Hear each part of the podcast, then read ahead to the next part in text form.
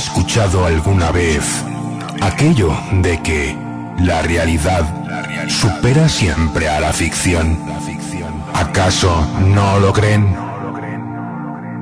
Pues pasen, pasen y oigan. Prepárense para iniciar un profundo viaje a los dudosos confines de lo insólito. Trazaremos ahora y por siempre las etéreas bases del eterno umbral de lo imposible.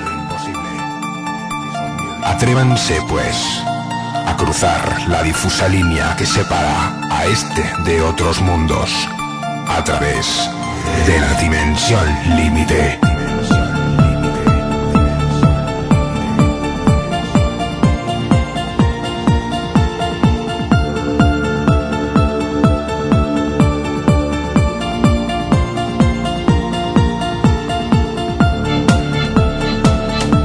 Bienvenidos, bienvenidas en una nueva ocasión a Expediente DL.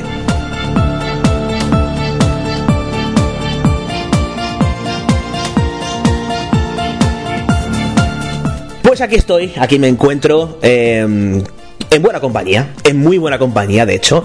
Eh, para que no se me quejen los haters, estoy en una casa eh, en la que el máximo ruido extraño que puede haber es un poco de reverb. Eh, pero bueno, aquí estamos con con un buen amigo, con el que estoy aquí pues dando vueltas, dando vueltas, eh, nos hemos encontrado aquí dando vueltas y hemos acabado yendo tras la pista de los sin rostro, con eh, Cristian Puch, ¿qué tal? ¿Cómo estás? Bueno, o de los sin nombre, como lo quieras decir, ya se, se ha dicho de... Sí, la verdad es que en mi libro eh, eh, hay buena- buenas referencias eh, cinematográficas porque unos compañeros lo llamaban los, eh, los otros, una gran referencia ahí a, a Amenábar. Eh, esta mañana un tuit de, de la editorial que hablaba de los sin nombre, que era la alusión a, a Balagueró. Ya queda poco, ya queda Bueno, poco. y ahora es una fusión de tu libro y el mío. Sí, sí, tras sí. la pista de los sin rostro. Efectivamente. O sea, es, eh, y quién sabe, se puede haber alguna referencia cinematográfica al invitado de hoy, pero no adelantemos todavía acontecimientos. Eh, y hoy vamos a hablar con un tipo ah, al que yo eh, y, y tenía muchas ganas a la hora de entrevistar. Ya lo intentamos hace meses, no se pudo dar la circunstancia, hoy sí. Y de hecho creo que tú eh, le conocías bastante bien, pero aún no habías coincidido personalmente con, con nuestro invitado de hoy. Bueno, no nos conocíamos en persona, pero tenía muchas ganas. Eh, hacía tiempo ya que, tenía su libro, porque te- tenemos casos que hemos investigado en común y le pedí colaboración, le pedí ayuda y, y es de esas personas que te dan buen rollo ya desde el primer momento y estaba deseando conocerle. Bueno, y aquí estamos. Aquí estamos, aquí estamos. Eh, la persona es Jax Fletcher. Eh, ahí ya, bueno, tanto misterio, tanto misterio, y en el nombre del programa ya aparece. O sea que al final ah, es un poco los eh, amaderamientos, un poco de la radio clásica, ¿no? Eh, y bueno, pues vamos a hablar de todas sus peripecias: aventurero, escritor, cineasta, investigador y no sé cuántas cosas más que luego nos irá explicando en una entrevista que se presume larga, y avisamos, poneos cómodos, porque el invitado de hoy tiene mucho que Así que no vamos a enrollarnos mucho más. Recordar, pues en redes sociales nos tenéis en, en Facebook como Dimensión Límite, arroba Dimensión Límite en Twitter, eh, y o, por ejemplo, pues también en correo electrónico, 24 horas al día abierto para vosotros. Cualquier hora es buena para escribir a arroba gmail.com o bueno pues eh, meteréis por David Cuevas Insta que todo el mundo usa Instagram bueno pues pues ahí meteréis con el perfil abierto para eh, que comentéis critiquéis o valoréis lo que consideréis oportuno sin más eh, ¿te parece que vayamos tras la pista de Jax Fletcher señor Puch? Yo creo que ya que es el protagonista, deberíamos de darle más minutos a él que a nosotros, así que vamos a empezar ya. pues eh, unos segunditos y empezamos con Jax Venimos adyacentes a otra realidad. Cruza con nosotros la dimensión límite. Hay otros mundos, pero están en este.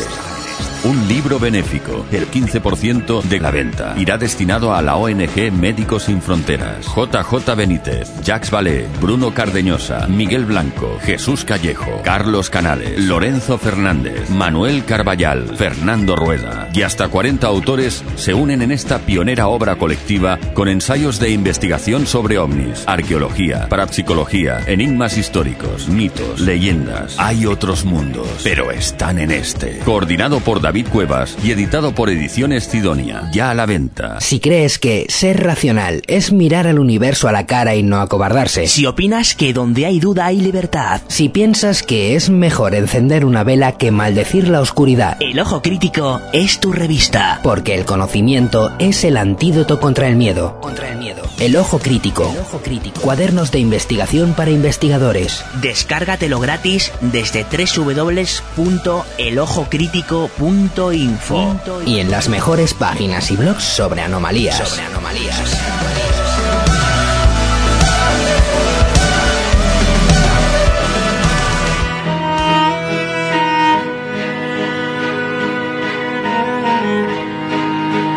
Dimensión Límite.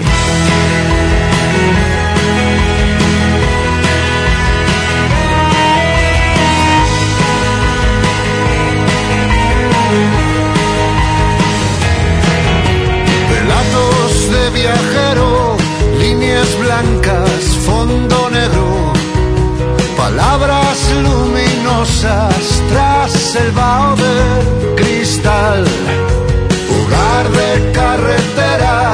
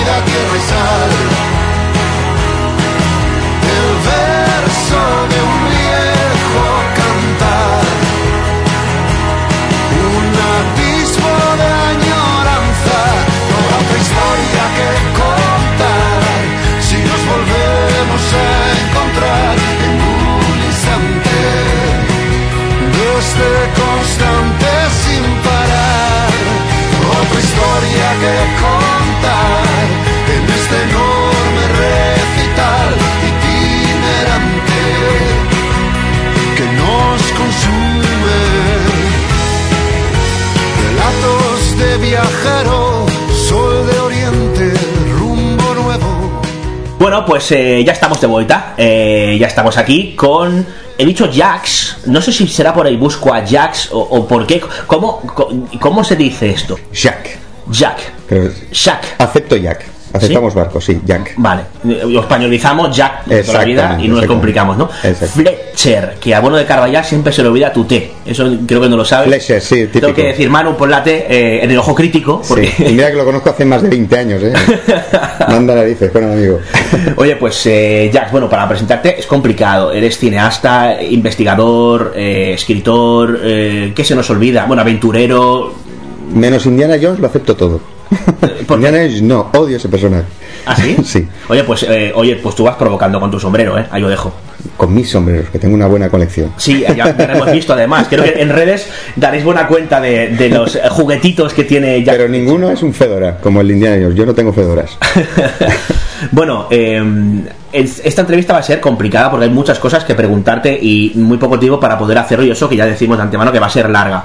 Eh, bueno, Puch nos acompañará durante la entrevista, pues si quieres preguntar alguna cosa, pues ya sabes. Eso sí, te pediré que alces un poco la voz debido a la disposición técnica del, del invento. Entonces me mantendré de observador la mayor parte del tiempo. Bueno, eso ya lo dejo a tu, a tu criterio. Jax, una pregunta súper original que nunca te han hecho. ¿Cómo empiezas a interesarte por estas cuestiones, vamos a llamarlas anómalas? Pues mira, esto tiene, tiene una base mm, muy temprana, desde niño. Por culpa de una película. El planeta de los simios, la clásica del 68.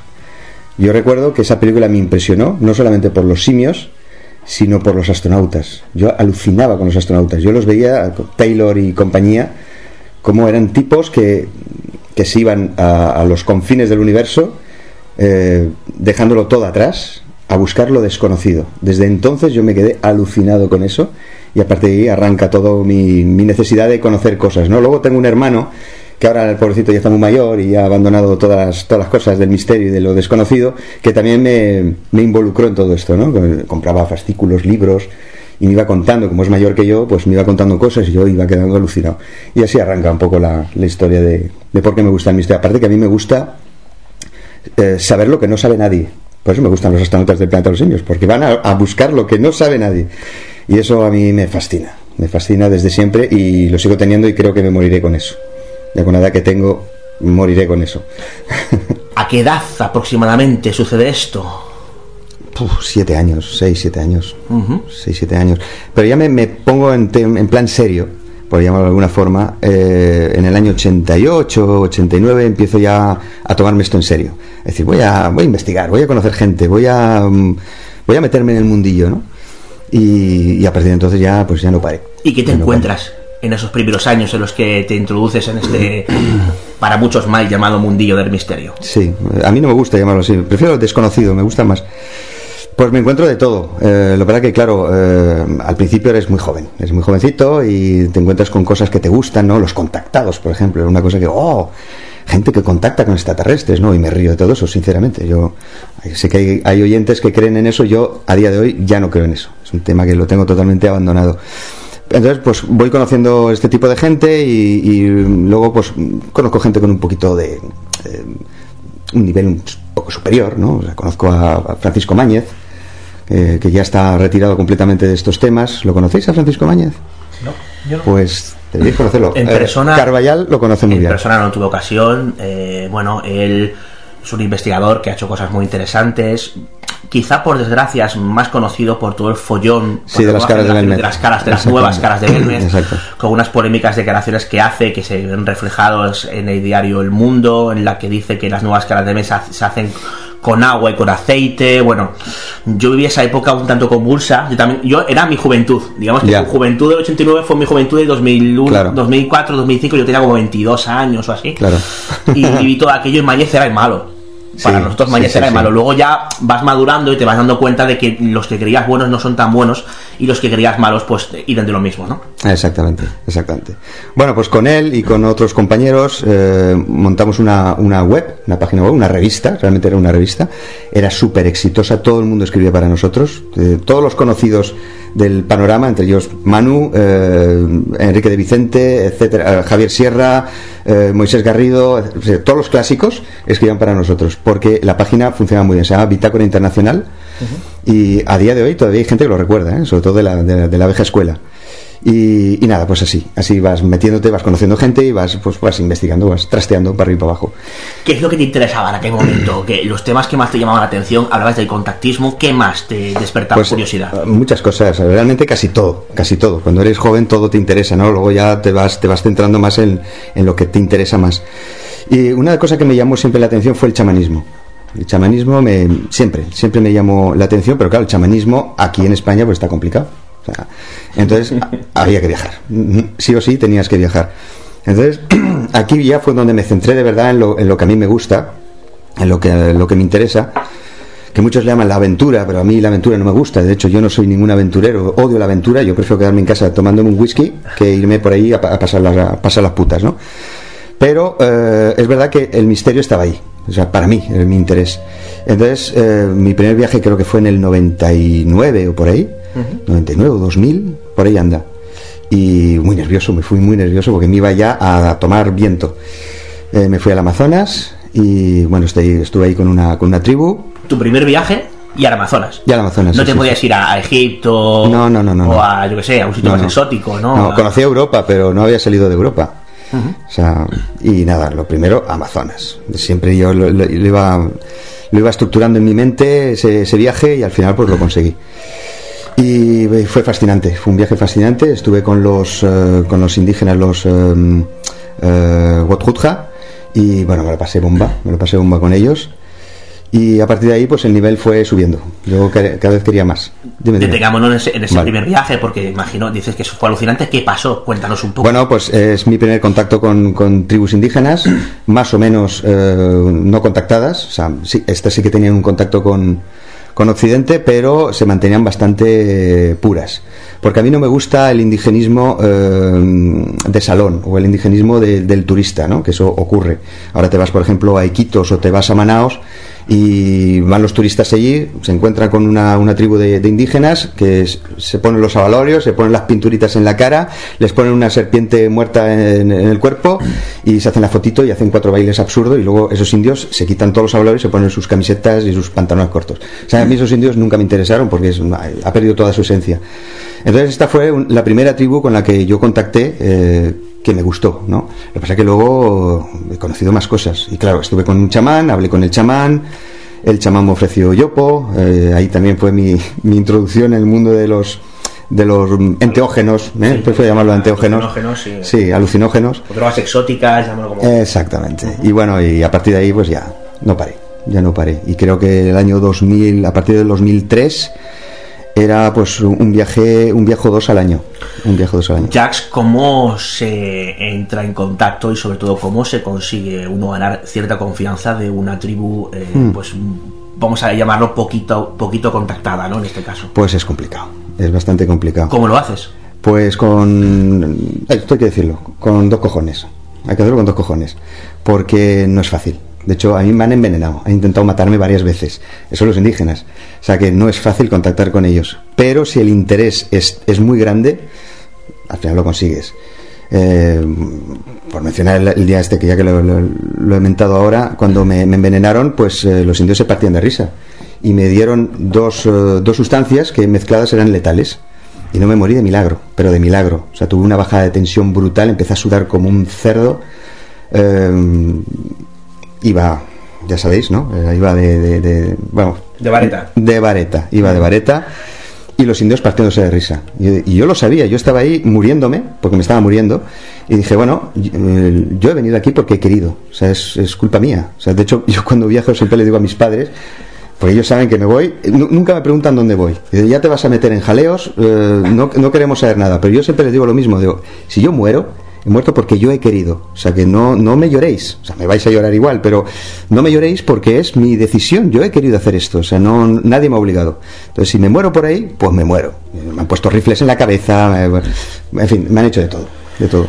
Hace poco hablaba con Diego Cortijo, eh, explorador, Sí, lo estado de corresponsal de guerra en, en Ucrania, y en un programa especial que hicimos precisamente sobre el conflicto, él, eh, hablándonos un poco del tema y metiéndonos en terrenos un poquito más humanos, él nos decía precisamente, me decía que, mm, dice, mira David, yo, mm, o la gente como yo que viajamos somos unos putos egoístas, decía, ¿no? Porque no pensamos en nuestros familiares o en nuestros seres queridos, pensamos en vivir aventuras o en querer estar ahí o participar de algo que está, que está sucediendo y nos gusta salir a jugar, como dice, ¿no?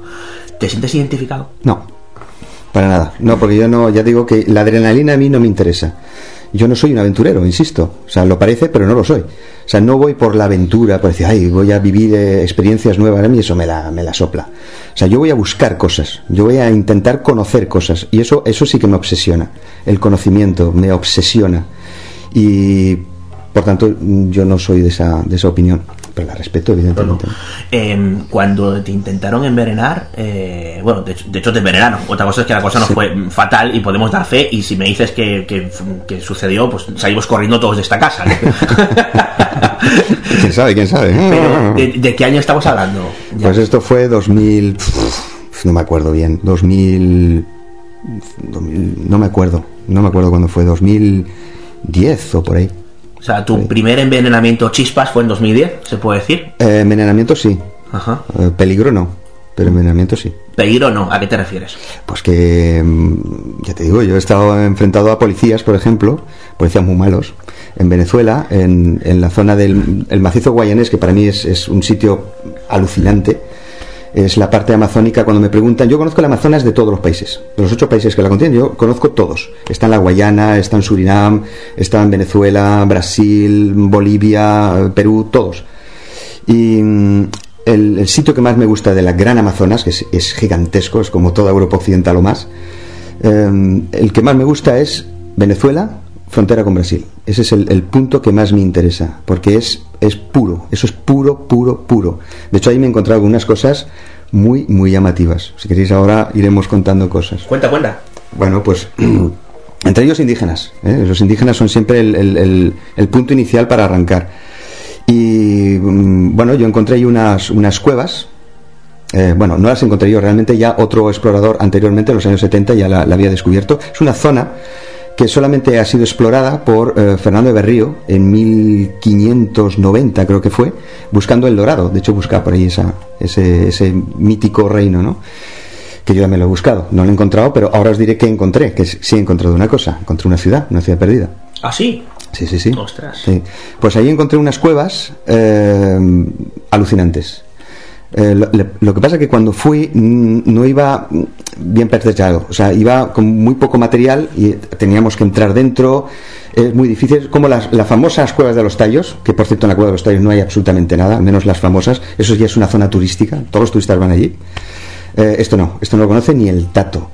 Y se encontraron huellas humanas, de pies humanos, y no eran indios, dentro de las cuevas. ¿Y cómo llegaste allí? Porque De casualidad, de milagro, de milagro, de milagro. Yo, yo iba a otra cosa y me hablaron de esas cuevas, entonces pasamos y las vimos. Pero yo hubiese querido explorarlas y no he podido. Pero bueno, está entre, entre mis proyectos, entre muchos proyectos que tengo, una de ellas es esta, explorar esta... porque no has podido, porque no estabas ataviado, digamos, de Claro, forma- exactamente, exactamente. Exactamente. Entonces no, no pude entrar porque no tenía ni las cuerdas suficientes, ni no, fue imposible. Y estos viajes son relámpago, tienes que ir a toda velocidad. Por desgracia es así, ¿no? Las cosas, cuando te encuentras con lo interesante, te tienes que ir. Es una, es una putada gorda. cliffhanger de la leche, ¿no? Sí, sí, sí, es, es una gran putada, pero así son las cosas. Y bueno, La Ciudad Perdida, por ejemplo, si quieres os lo cuento, Sí, eso sí fue, fue en 2003, eh, yo eh, en Venezuela también. Pues nada, preparo la expedición y mm, tengo un amigo que es, es médico, que está en Puerto Ayacucho, que es la capital amazónica de, de Venezuela. Y bueno, hablando con él, él, ahora somos muy amigos, aunque hace tiempo que no sé de él y, estaba muy mayor. No sé, no sé si aún estará ahí o no. Bueno, la cuestión, que hablando con él, eh, nos íbamos hacia los, los Yanomami, la famosa tribu de los Yanomami, que son fascinantes. Me encanta esa, esa etnia. Y yéndonos hacia allá, yo empiezo a hablarle de, de estas cosas del misterio, de lo raro, de lo desconocido. Y dice, pues mira, te voy a contar una cosa que a lo mejor te gusta. Mira, yo hace 25 años, hablamos del 2003, 25 años antes, él eh, hizo una campaña de vacunación por una zona que se llama el Manapiare.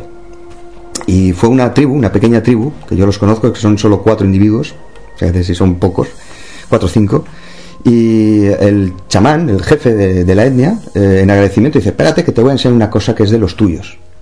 Este médico se, ¿qué, qué me va a enseñar? Se va a su choza y cuando sale viene con la piel de un carnero, seca, dura, y se la enseña. Dice, lo mire, dice, coño, esto es un mapa. Un mapa hecho por los españoles, además. Habían eh, ar- dos arcabuces en, en una determinada zona, eso significaba que había habido un encuentro con, con indígenas. Como una especie de cruz, ¿no? Para que la gente Exactamente, se idea, ¿no? exactamente. Y luego había un montoncito de monedas doradas eh, en un determinado sitio. Él ve el mapa y, dice, eh, ese hombre conoce esa zona al detalle, eh, dice, vale, ya, ya sé dónde es esto. Este es el río Ventuari, este es tal, tal, tal, tal. Pues ya sé dónde es esto. Esto lo tengo en secreto, ¿eh? esto no se lo digo a nadie. Tengo las coordenadas, pero shh, en silencio. Y bueno, eh, 25 años después, o sea, perdón, en, ese momento cuando vuelve, a Puerto Ayacucho se encuentra con un amigo suyo que es un buscador de tesoros, que todavía existen, ¿eh? como las películas, igual que en las películas. Son garimpeiros. Y se lo cuenta y el tío alucina. Vamos para allá, vamos para allá, vamos para allá. El tío, tío, que eso es una zona remota, que yo nunca he estado allí, nos podemos perder, puede pasar cualquier cosa. Total, que le convence y se van. Y descubren una ciudad. El tipo este, el buscador de tesoro, buscaba oro. Evidentemente oro no quedaba nada, porque los españoles se lo llevaron todo. Porque no os imagináis los españoles de la conquista dónde se metían esos tíos. Esos tíos se metían donde hoy en día nadie se atreve. ¿Qué huevos tenían? Eso sí es verdad que la mitad morían, ¿no? Pero los cojones los echaban por delante. Y bueno, le pasó lo siguiente, que a este tío le, picó una, una serpiente venenosa.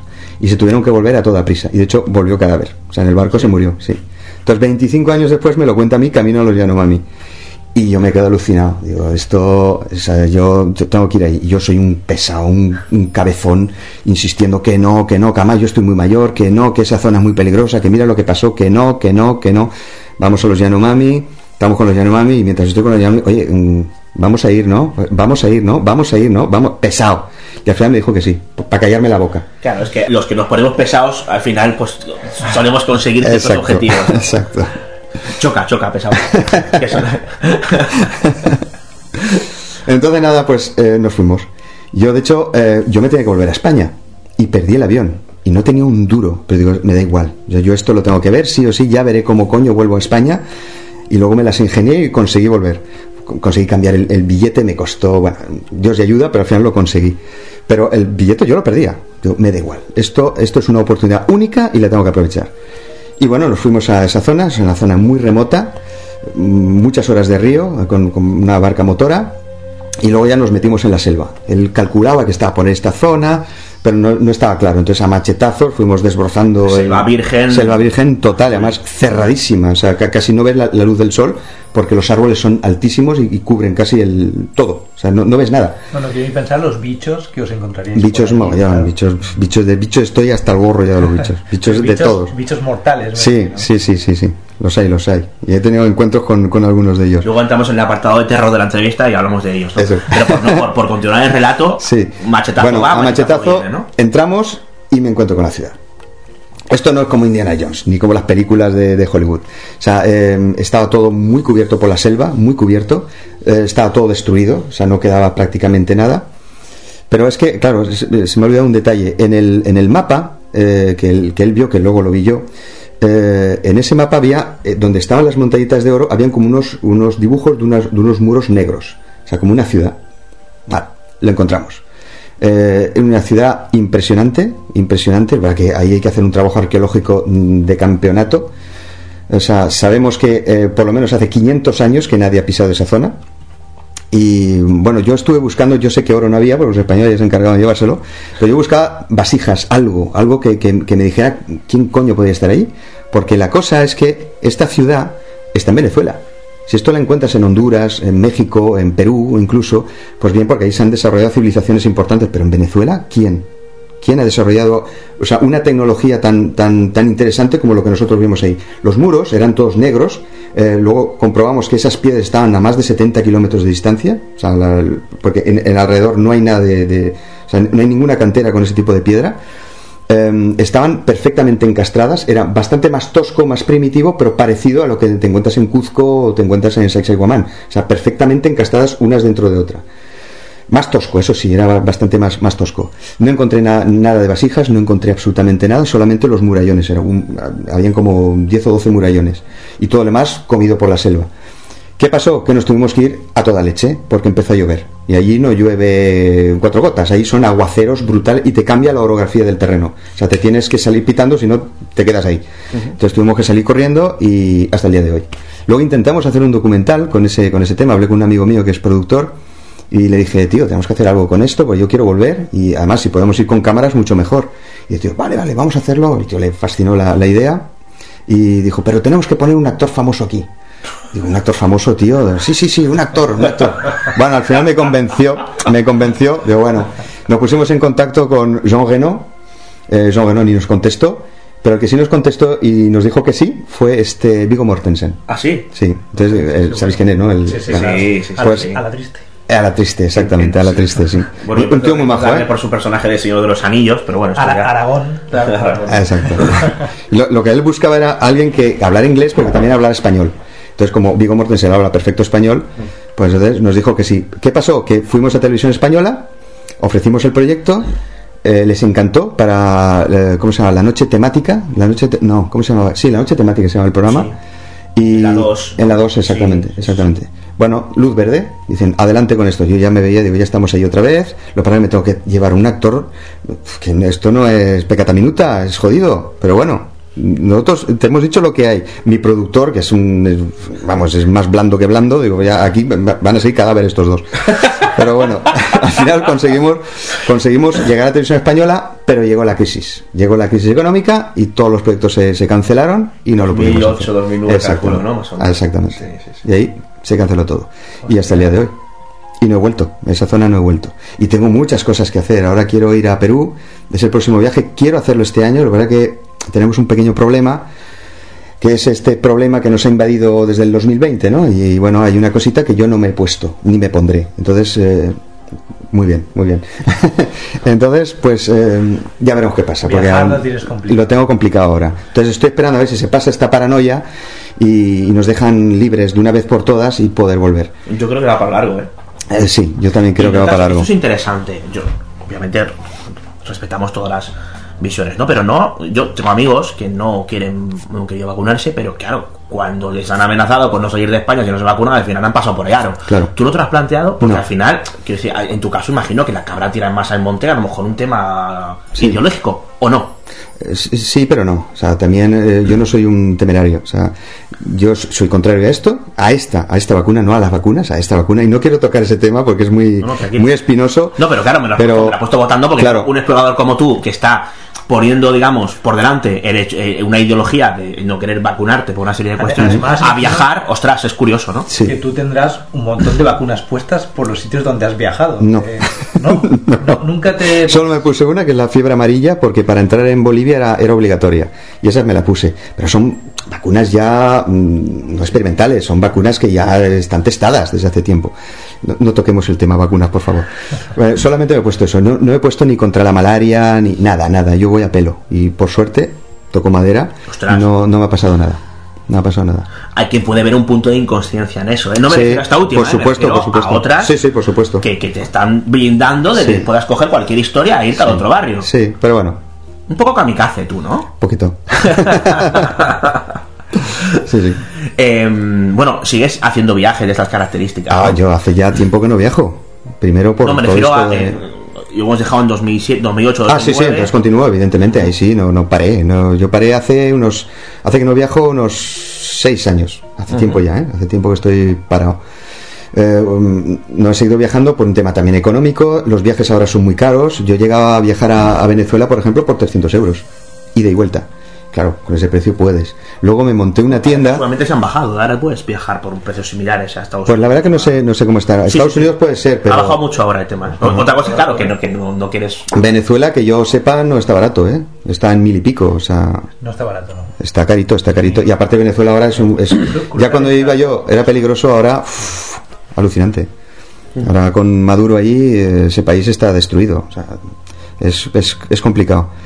Y bueno, delincuencia hay mucha, me he encontrado con mucha delincuencia también, claro, intentos de robo, eh, de hecho mm, intentaron matarme en la Guayana, que de hecho pasé al país de forma ilegal, entré por, por Venezuela, porque ir a Guayana era, es muy complicado, es muy caro, pues te tenías que ir, si no recuerdo mal, te tenías que ir a, Miami, y ya te tenías que pagarte un buen, buen pasaje, y de Miami tienes que ir a otro sitio, de ahí a, a Guayana. Entonces había que pegar muchos saltos y era caro. Entonces digo, voy a entrar ilegalmente al país, ya regando. Y como voy a entrar por la selva, pues me la sopla. Y eh, allí en- em, íbamos una barca, éramos cuatro, eh, tres venezolanos y yo, y llegamos a, un, poblado de, de garimpeiros, buscadores de oro, son gente muy pobre, pero son peligrosos, son peligrosos. Más que pueblos, eran bohíos ahí, o sea, una cosa terrible. Y nos faltaba combustible, nos estábamos quedando sin combustible y sabíamos que ahí había. Entonces entramos y todos armados, todos van con escopetas cutres salchicheras, pero con todos armados. Y fuimos a, a- a- a comprar eh, gasolina y a un tipo se, se antojó con mis botas. Quería mis botas, quería mis botas, quería mis botas y las quería gratis además. Y al final conseguimos salir de ahí por pies, digo, pues este tío me va a pegar un tiro, porque iba decidido a pegarme un tiro. Y al final conseguimos eh, hacernos con la gasolina y salir pitando de noche a las tantas de la madrugada y ahí salimos. ¿Y cómo lo no hacéis? Aprovechando que, que dormían o. Claro, claro. No, no, no, porque, mm, porque ellos pensaban que nos íbamos a quedar ahí eh, unos días y no, no fue así. Nos, fue conseguir la gasolina y salimos pitando de noche. Entonces él dice, bueno, tengo tiempo, si no las consigo hoy, las conseguiré mañana y si no te pegaré dos tiros. Entonces, esa misma noche conseguimos la gasolina y nos largamos. Y ellos ni se enteraron. Salimos por tierra, vamos. Ostras. ¿Y qué te pasó con los policías eh, malos en la frontera? No, eso fue también en Venezuela. Eh, Venezuela es que es uno de los países que mejor conozco, o sea, lo que es la selva amazónica de Venezuela. Perú también, Brasil también, pero Venezuela que más. Y fue, nada, eh, en un autobús eh, para, para llegar a Puerto Ayacucho, capital amazónica de, Venezuela, eh, teníamos que coger un autobús. Y la cogemos en Valencia, Valencia, Venezuela, evidentemente. Y era, era muy curioso. Te ibas a la estación de, de autobuses y te veías los autobuses que se iban, pues no sé, a Mérida o a, se iban a, a Caracas. Y eran, los autobuses estaban relativamente bien. Y a medida que avanzabas, a medida que los territorios eran más, más toscos, más, menos visitados, eh, más primitivo el, el- el autobús. Y el que iba a Puerto de Cucho, el peor. Era una cafetera. Una cafetera llena de trastos, pollos, gallinas, hasta vi tigrillos. Tigrillos es una especie de tigre, tigre grisáceo que hay ahí en Amazonas. Ahí los, metían dentro, eran, eran pequeñitos, ¿no? Ahí dentro del autobús. Bueno, y ese viaje fue infernal. Bueno, he hecho varios de ese tipo, porque además yo tenía una señora oronda delante de mí y lo que es el respaldo estaba roto. Entonces se me vencía. Y encima no, no había amortiguadores. Y me iba dando cabezazos contra el cristal, así ocho horas. Bum, bum, bum, bum, y con la señora aquí encima. Lo pasé fatal. Pero llegó un momento que cuando llegamos a, mm, a esto, a la, a la. Ya lo diré. em, la antesala del Amazonas. eh, la Gran Sabana no. Bueno, no me acuerdo ahora. Eh, llegamos a un sitio y nos para la policía. Policías y militares. Eran las 3 o las 4 de la mañana, ya vemos los, los haces de, luz de, los, de las linternas y suben, suben al autobús. Y claro, toda la gente que, que está en el autobús es pues gente pues morenita eh, y me ven a mí. ¿Qué hace, qué coño hace este aquí, no? El montar un autobús, ¿usted a dónde va? Y yo digo, bueno, me voy al Amazonas y tal, bájese. Me hacen bajar, sacan todas las eh, todo, todas mis pertenencias, también la, de la gente, de todo, lo, lo tiraron todo por ahí en una, carretera que no pasa nadie, en una, carretera además que, cada metro había un agujero gigantesco. Y, nada, pues eh, empi- me empiezan a preguntar, me piden el, pasaporte, miran el pasaporte, España, tal, y, y así. Mirando el pasaporte y, y enfocándome a mí con la linterna a la cara, ¿no? Buscando que yo me pusiera nervioso, que lo estaba, evidentemente lo estaba. Y todos armados hasta los dientes. Y un tío bastante idiota eh, se encabronó, se encabronó y yo le dije, no, que voy al Amazonas, voy a, voy a tratar de contactar con indígenas y él se pensaba que yo era narcotraficante.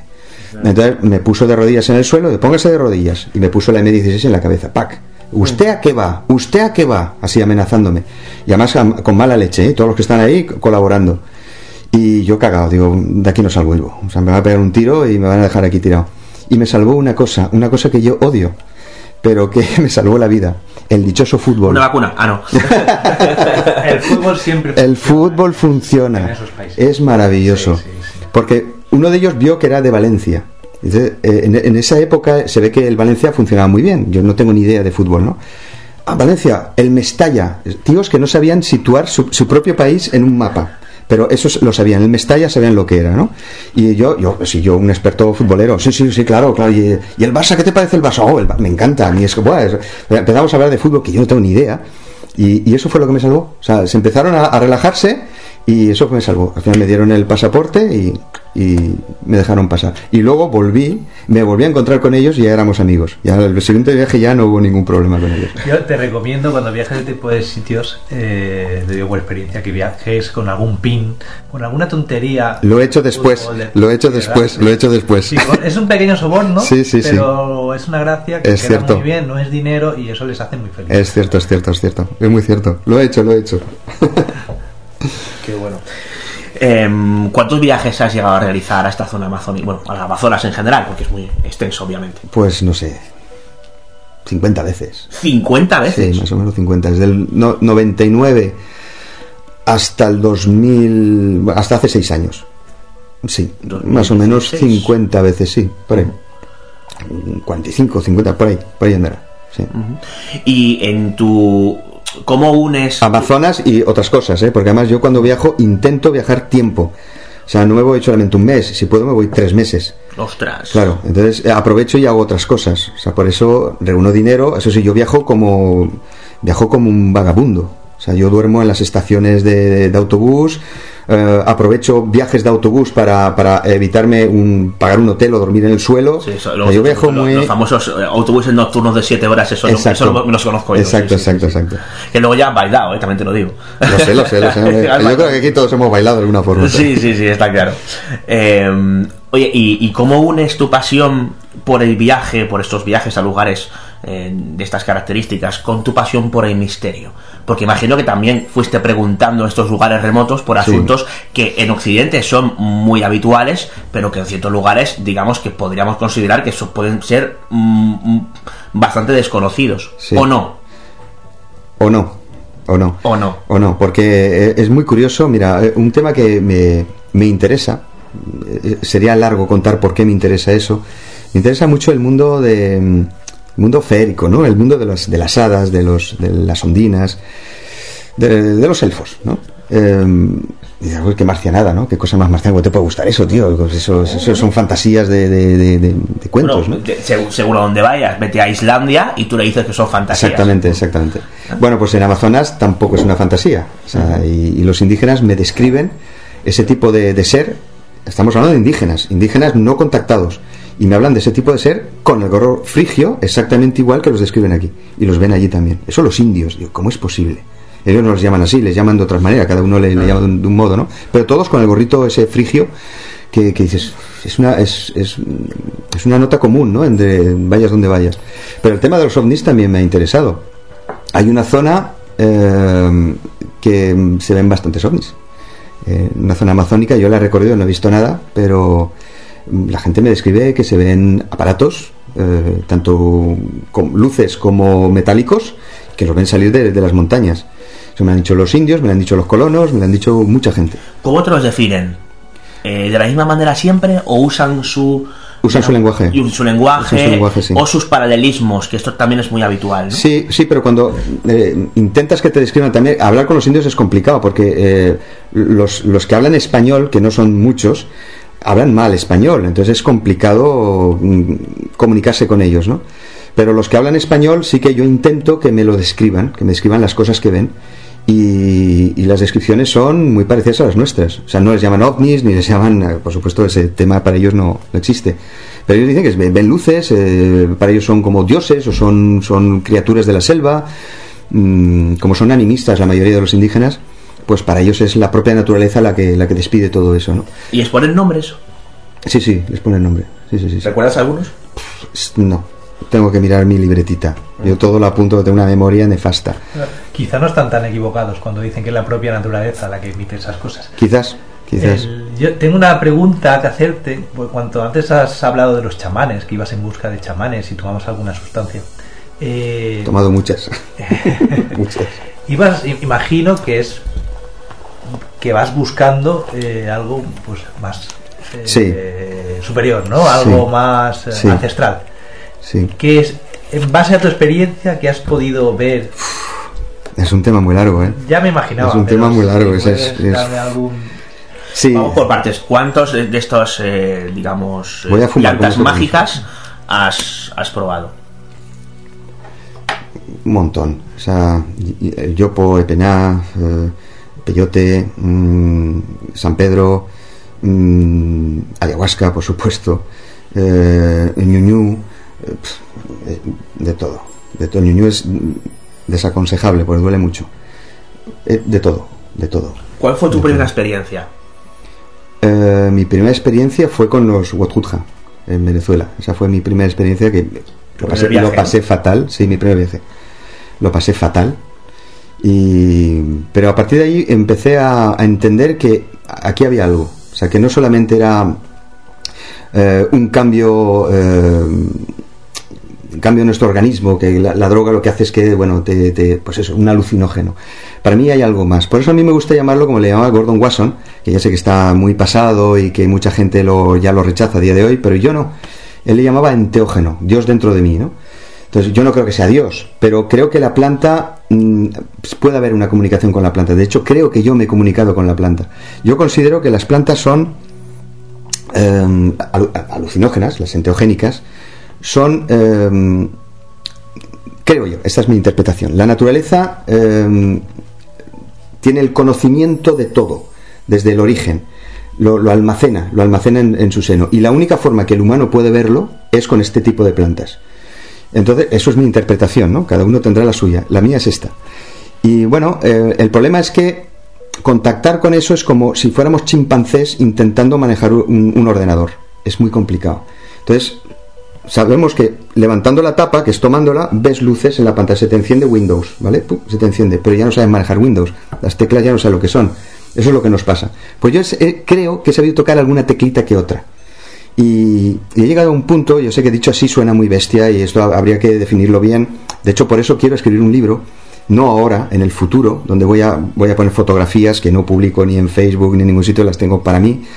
eh, y voy a hablar de mis experiencias, pero necesito terminarlas. Hay cosas que no las tengo claras, no sé si son correctas o no lo son.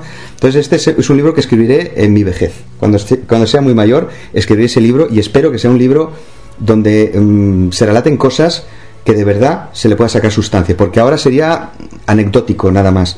Yo quiero llegar a más. Entonces, por de- decirlo así en plan bestia, yo he llegado a un punto con, con las plantas que siempre veo una puerta. Puede ser una puerta, puede ser otra cosa, pero siempre es como una entrada a algo. Y sé que si consigo traspasar esa puerta, algo va a pasar, algo va a suceder. A lo mejor es una interpretación que estoy haciendo yo libre y libertaria, no lo sé, pero pienso que sí. Entonces estoy, estoy buscando eso. De hecho, fijaros, los indígenas, cuando yo voy por ahí, no, es una machada lo que os voy a contar, os juro que esto es así. Eh, dos tribus me han pedido que me quede con ellos como chamán. Yo chamán, yo de chamán no tengo absolutamente nada, ni quiero serlo. O sea, soy buscador, pero soy em- empecinado, soy muy, muy cansino.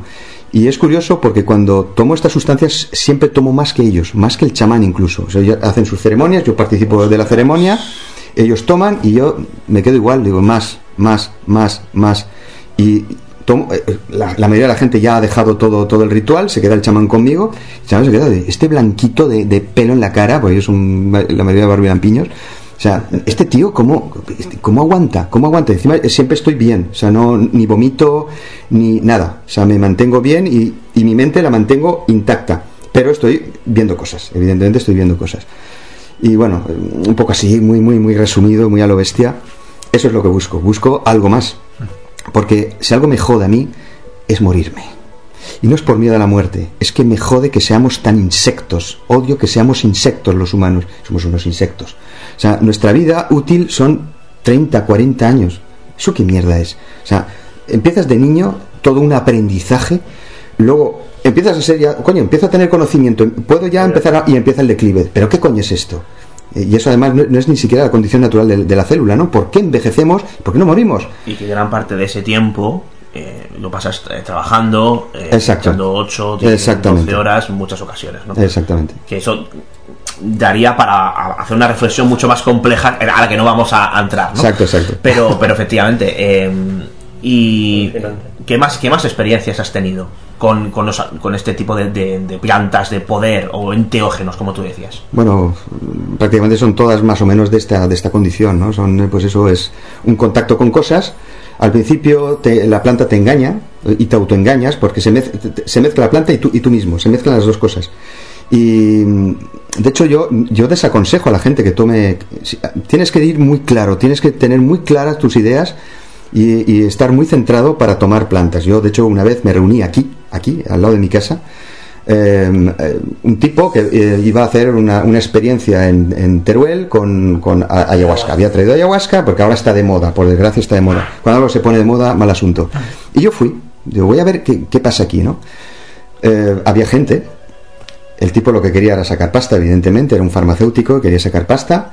Pero yo vi a la gente, todos habían tomado ayahuasca en algún momento, y todos, os juro que solo viendo las caras, digo, estos están todos desequilibrados. Estaban todos mal de la cabeza. Y los oías hablar, digo, ¿qué dicen? Están, están como chotas. O sea, no, no, Antes no- de la toma, entiendo. antes de la toma, claro, claro, evidentemente. Por si acaso. Evidentemente. Pero claro, esta gente tomando esto es peligrosísimo. Eso es una, es una bomba de, de- de relojería. Eso es, es terrible.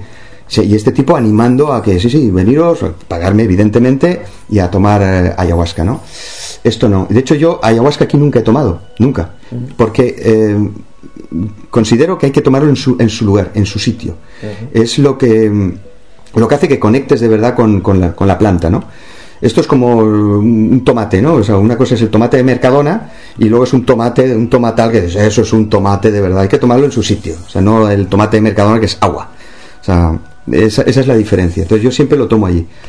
Y, y bueno, me he encontrado con cosas, claro, pero siempre relativo a esto.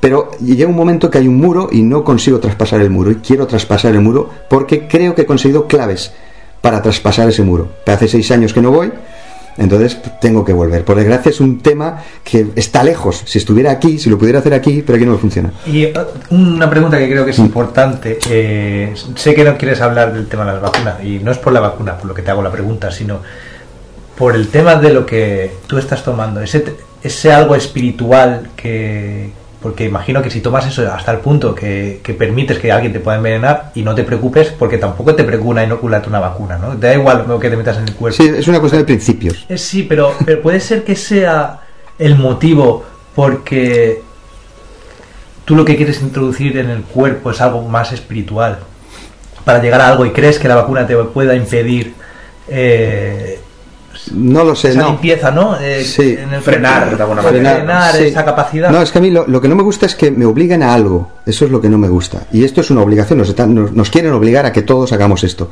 Y oye, si, no, si el que se quiera vacunar, que se vacune. Si no tengo ningún problema que la gente se vacune. Pero ¿por qué me tengo que vacunar yo por narices? Porque tú me lo digas. O sea, eso es lo que a mí me jode. Eso va en contra de mis principios. Entonces, mm, no es por eso. eh, es porque, mm, bueno, hay mucha discusión con respecto a esta vacuna. Mucha gente... Es que, ya te digo, no quiero tocar ese asunto, ¿no? Eh, no, no, en, realidad no. Yo, yo no estoy de acuerdo contigo, pero bueno, no, No, no, no es un claro, debate, claro. ¿no? No es un debate. Pero sí, es una pregunta interesante. Yo lo que te iba a decir es, claro, tú has- hablas de es un símil muy muy muy chulo, ¿no? La puerta y demás. Pero claro, eh, tú has experimentado con muchos tipos de, de, de enteógenos, ¿no? Sí. Eh, imagino que habrá algunos con los que los resultados, ¿no? Si es que se puede llamar así, han sido, digamos, para ti más ópticos Sí. o más satisfactorios. ¿Cuáles han sido? ¿Has, ¿Ha sido una especie de ensayo y error? ¿Has ido probando con unas, unas cosas y desechándolas posteriormente? ¿Cómo ha sido ese viaje? Sí, el sapo ñuñu, por ejemplo, no lo repito más. Lo hice una vez y se acabó. Se acabó, se acabó, se acabó. Eso no lo, no- nunca más lo tomo. Lo tomé con los indígenas, ¿eh? No aquí. No, ya sabéis ¿Qué lo que pasó con Nacho Vidal, que se murió su amigo. Nacho Vidal. Sí.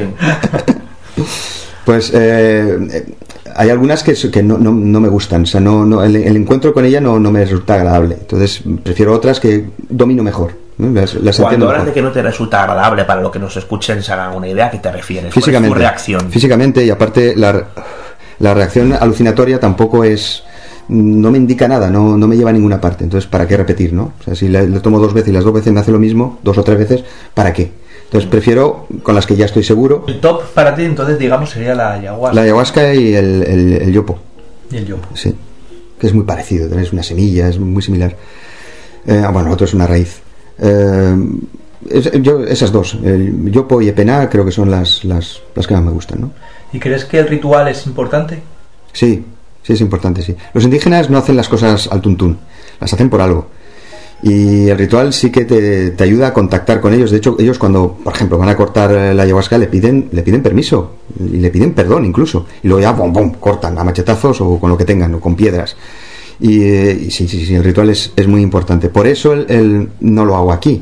Porque no- falta todo eso, falta todo ese contenido. Primero la- lo, lo natural, que es, es recién cortado y eh, lo de los tomates, ¿no? De Mercadona y de, y de una tomatera de verdad.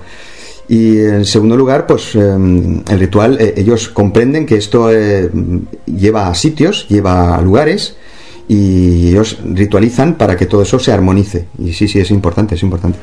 O sea que de alguna manera, digamos que no es la toma de ayahuasca, sino el cómo lo hagas y las circunstancias que rodeen esa toma. Sí, sí, sí, sí, exacto. Pero bueno, no solamente voy a eso, cuando voy a la selva aprovecho para hacer de todo. O sea, ahora eh, voy a ir a un sitio, es mi próximo viaje, cuando podamos, evidentemente, me pagan la expedición, me la pagan, y quiero ir a Perú, a un sitio que me comentaron y quiero verlo. Yo eso quiero, quiero verlo. Bueno, quiero primero completar una, una serie de cosas con unos indígenas que se me quedaron en el tintero y luego eh, me quiero ir a un río, que lo tengo en secreto ese río también, o sea, no, no doy la ubicación, eh, donde supuestamente pasa de todo, pasa absolutamente de todo. O sea, yo he hablado con colonos, con indígenas y todos cuando hablan de, ese, de ese río, terror, ese río no, ahí no se puede ir, ahí no se puede ir. Eh, mi primer contacto con ese río, no he estado, ¿eh? quiero ir. Eh, fue a través de uno de, mis guías, uno de- de mis, es un amigo ya, es un, es un brasileño, indígena, medio indio, medio, medio mulato, es una cosa muy rara. Johnny se llama, me llevo muy bien con él. Y bueno, eh, él me llevó a una etnia que él conocía, que ya había contactado con ella. Digo, mira, me viene de perlas porque si no, otra vez pruebas y al final me van a matar. Entonces yo prefiero ir ya sobre seguro. Y aún así pasaron cosas. Bueno, pues él me dijo que mm, unos años antes había estado con, con un periodista norteamericano que quería ir por ese río porque al final de ese río eh, es, muy, es muy difícil transitar por él, ¿no? O sea, es muy difícil acceder a ese río. Porque al final había una maderera que estaba haciendo estragos en el Amazonas. Entonces él quería ir allí a denunciarlo. Y, se metieron en ese río. Y en ese río, em, mientras estaban de camino, se fueron a una playa. Os puedo decir cómo se llama la playa. Le llaman la playa Cha Cha Cha. Y sí. y bueno, un día soleado, cielo abierto, perfecto. Se van a la playa y dicen, mira, un sitio donde hay una playa, en el fondo hay un cañaveral, bueno, nos podemos quedar aquí un rato, comemos y lo que sea. Fue poner pie en, la playa, eso es lo que ellos me cuentan, ¿no? O lo que él me cuenta. Fue poner pie en la playa, un tormentón, pero así, ¡pum! Ya estaba aquí. O sea, un tormentón, lluvia, empezaron a oír gritos, empezaron a oír perros que ladraban, gente en el cañaveral, y ahí no hay nadie. O sea, eso es, eso es pura selva. No hay nadie en absoluto. Y oían gente ahí al lado, gente hablando, gritando, y una tormenta terrible. Y claro, la playa se iba perdiendo porque el río iba, aumentando y la playa se iba perdiendo. Tenemos que salir de aquí, como sea, truenos, rayos, de todo. Y mm, se, montaron en, la barca dificultosamente y como pudieron salieron de ahí. En cuanto salieron, otra vez el cielo abierto. O sea, ya no había nada. Y así todos me cuentan historias así, todos. Hablan con colonos, colonos que son duros como todos con cicatrices porque les faltan dedos, porque son más duros que, que el alcoyano. Y, y todos dicen, no, no, no, no, ese río no, ese río no, ese río no. Dice, cu- cuando, de hecho, cuando pasan por la playa Cha Cha Cha, si van con motoras que tienen que pasar sí o sí por ese río, apagan el motor y van a remo. Pasan a remo por, ese, por esa playa. Ahí hay bichos de todo tipo, eh, según cuentan, o sea, serpientes gigantescas, eh, tipo yetis también, por eso me interesa mucho, porque a mí la, criptozoología me fascina, me fascina. De hecho, yo, yo he estado buscando el Mapinguari. No encontré nada, pero sí encontré cosas muy curiosas, muy llamativas. Pero el Mapinguari no lo vi. Ah, es que nunca veo nada, tío, si es que es un desgraciado. Eh, bueno, pues eh, de todo, ahí pasa absolutamente de todo. Han visto ovnis también, de todo, de todo. De hecho, hablando con un indígena del- de, de la etnia de los. eh, espera, ¿cómo se llama esta etnia? Es que se me van todos, tío. Eh, bueno, una etnia, no recuerdo ahora su nombre. Eh, en los años eh, 90 fueron por ahí los militares de- del Perú porque estaban en guerra con lo, que ellos llaman los monos, que son los, los ecuatorianos, ¿no? O sea, había una guerra por tema territorial, y siempre se están cascando ahí en la selva pegándose tiros. Y entonces fueron a esa etnia para eh, reclutar a, indígenas, o sea, a la fuerza, a la al ejército. Y uno de ellos, que fue el que me contó esta historia, este indio, un tío fornido, eh, enorme, o sea, da- daba miedo. De hecho, estuve a punto de pelearme con él por una razón. Bah, no lo voy a contar esto. La cuestión. Ah, cuéntalo, no nos dejes así. No, no. no, no, no. Venga, cuéntalo. voy a contar lo que más interesante que, que pesado, esta ¿eh? anécdota. Esto es una anécdota nada más, no, no tiene importancia. Bueno, la cuestión es que este tío eh, está en el ejército peruano Sí. y se fue a ese río. Está en ese río buscando monos, ¿no? Lo que ellos llaman monos. Y, y empezaba a ver luces, luces que aparecían, un montón de luces, y ellos pensaban que eran, que eran los ecuatorianos. Entonces empezaron a tirar granadas, a disparar, o sea, como os acordáis de la película esta de Depredador, por lo mismo, ¿no? Pa, pa, pa, tirando granadas, y nada, las lucecitas seguían saliendo, seguían saliendo. Salían del agua, entiendo. Eh, sí, sí, salían de- del agua y de la selva, de, Ajá. de- de todas partes, y de, de colores además.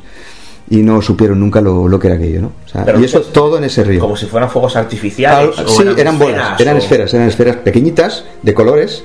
De hecho, mi ex eh, lo dibujó porque escribió un artículo sobre este tema y lo dibujó, no sé dónde tendría ahora el dibujo, y lo dibujó además muy exacto. Y nada, eran esferas de colores, eh, rojas, eh, amarillas, azules, esferas que iban saliendo. Ellos pensaban que eran los ecuatorianos y no eran los ecuatorianos. Y eso pasa en ese río. O sea, ese es un río que la gente le tiene miedo porque pasan cosas muy raras y se ven cosas muy raras. Sí, de hecho, el río, eh, las coordenadas, ¿no las has dicho? ¿Cuáles dicen? Em, dices que has buscado muchas eh, anomalías o temas relacionados con, con misterio en diferentes lugares, pero nunca te has encontrado con nada. Nunca. Sí, en la ciudad perdida, por ejemplo, la encontré. que- Bueno, ya, me- refiero a ese tipo de anomalías, por ejemplo, hablabas de la criptozoología, que es un Sí. tema que te apasiona. Sí. Ha sido también el rastro de Sí, bichos criptozoológicos. sí, sí. No, no he encontrado nada. Pero sí que ¿Qué- encontré, por ejemplo, por pues ejemplo? eh, lo primero que tienes que hacer es hablar con testigos, evidentemente. No puedes ir a pelo, porque no sabes dónde se ubica la cosa.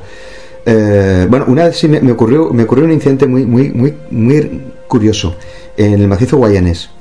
De noche, además, daba miedo escuchar aquello, daba miedo. Eh, yo estaba con unos indígenas y, íbamos a, a un determinado lugar. Y eh, de noche hacemos nuestra hoguerita y, y de noche todo cerrado, o sea, es, es impresionante. El Amazonas a mí es, me fascina, es un lugar, yo me, me siento feliz allí. Y además me siento otro, soy otro. Sí, Aquí soy una persona y ahí soy otra. el firmamento tiene que ser espectacular aquí. ¿El qué, el qué? El firmamento. la Si lo, si lo consigues ver, sí, si lo consigues ver, porque los árboles son. depende de dónde estés, de, en, en qué parte de Amazonas estés. Y empezamos a escuchar unos. eh, eh, de hecho, encontré una vez un audio por ahí, por, por YouTube, de unos supuestos eh, pies grandes, supuestos sonidos del pie grande, que habían grabado en Estados Unidos. Y cuando lo escuché, digo, coño, es lo mismo que escuché yo. Lo mismo, lo mismo, lo mismo que escuché yo. Era como una especie de, lamento, de grito. ¡Oh! ¡Oh! Que hasta los indios se quedaron, ¿qué coño es esto, no? O sea, lo- los indios no sabían de nada de esto, porque además eran indios que eran de otro lugar, que a mí simplemente me acompañaban, y en esa zona no, no, se escuchaba. Yo estuve a punto de, voy a imitarlo. Los indios ya me tienen como un loco, como para encima empezar a imitar yo ahí el, el sonido, para ver si lo atraía. Digo, no, los me van a pegar un machetazo en la cabeza. Digo, "Me- mejor no lo hago, pero estuve a punto. Digo, hostia, me encantaría encontrarme con eso. No sé lo que era, ¿eh? No sé lo que era, pero sonaba muy parecido a esos, a esos audios que, que se pueden encontrar por Sonaba a YouTube. Bigfoot, ¿no? Sonaba Bigfoot, sí, sonaba Bigfoot, sonaba Bigfoot, sí, sí, sí, sí. ¿Cuál es la historia más terrorífica que te han contado los indígenas? Terrorífica. Sí, en Uf. cuanto a, llamémoslo, creencias, eh, encuentro con seres... Pues mira, sí, eh, el- lo que ellos llaman el, el abuelo. Tiene otro nombre, pero también le llaman el abuelo. Eh, y eso es- está bastante extendido en- entre, entre diferentes tribus que no tienen contactos entre sí. Es una cosa muy llamativa. Es como lo de los elfos, ¿no? Lo mismo. Eh, hay una- un un ente, un ente que además es, es barbudo, lo cual es muy raro entre los indígenas, que, que tenga barba, va desnudo. Y os cuento una historia. Estando con eh, esta etnia, que no me sale su nombre ahora, los... em, los Uchumataku no, em, ¿cómo se llaman esta, esta etnia? Demonios. Em, no, les llaman también eh, orejones. Pero ellos tienen otro nombre. Bueno, una tribu. Eh, estaba allí con su poblado. Además, me, me llevo muy bien con ellos. Yo sé que ahora hay muchos niños que han nacido allí que se llaman Jack, pues les encantaba mi nombre. Ah, Jack, Jack, Jack, Jack, como es fácil, Jack, Jack. que era por otra cosa. No, no, no, no, no, no, yo no, no he tocado ningún indígena, no. Y bueno, eh, estando con, con esa tribu, yo recuerdo que de noche me- lo que me gustaba era tumbarme y escuchar la selva. Es maravilloso, los sonidos selváticos son brutales, ¿no? O, por ejemplo, eh, el, el- baile de apareamiento de las luciérnagas allí es brutal. ¿Recordáis la película Avatar? Cuando van al árbol, esas es prácticamente igual. O sea, hay luciérnagas por todo, te ilumina todo el entorno, es, es precioso. Pero los sonidos también son, son, son muy llamativos, ¿no?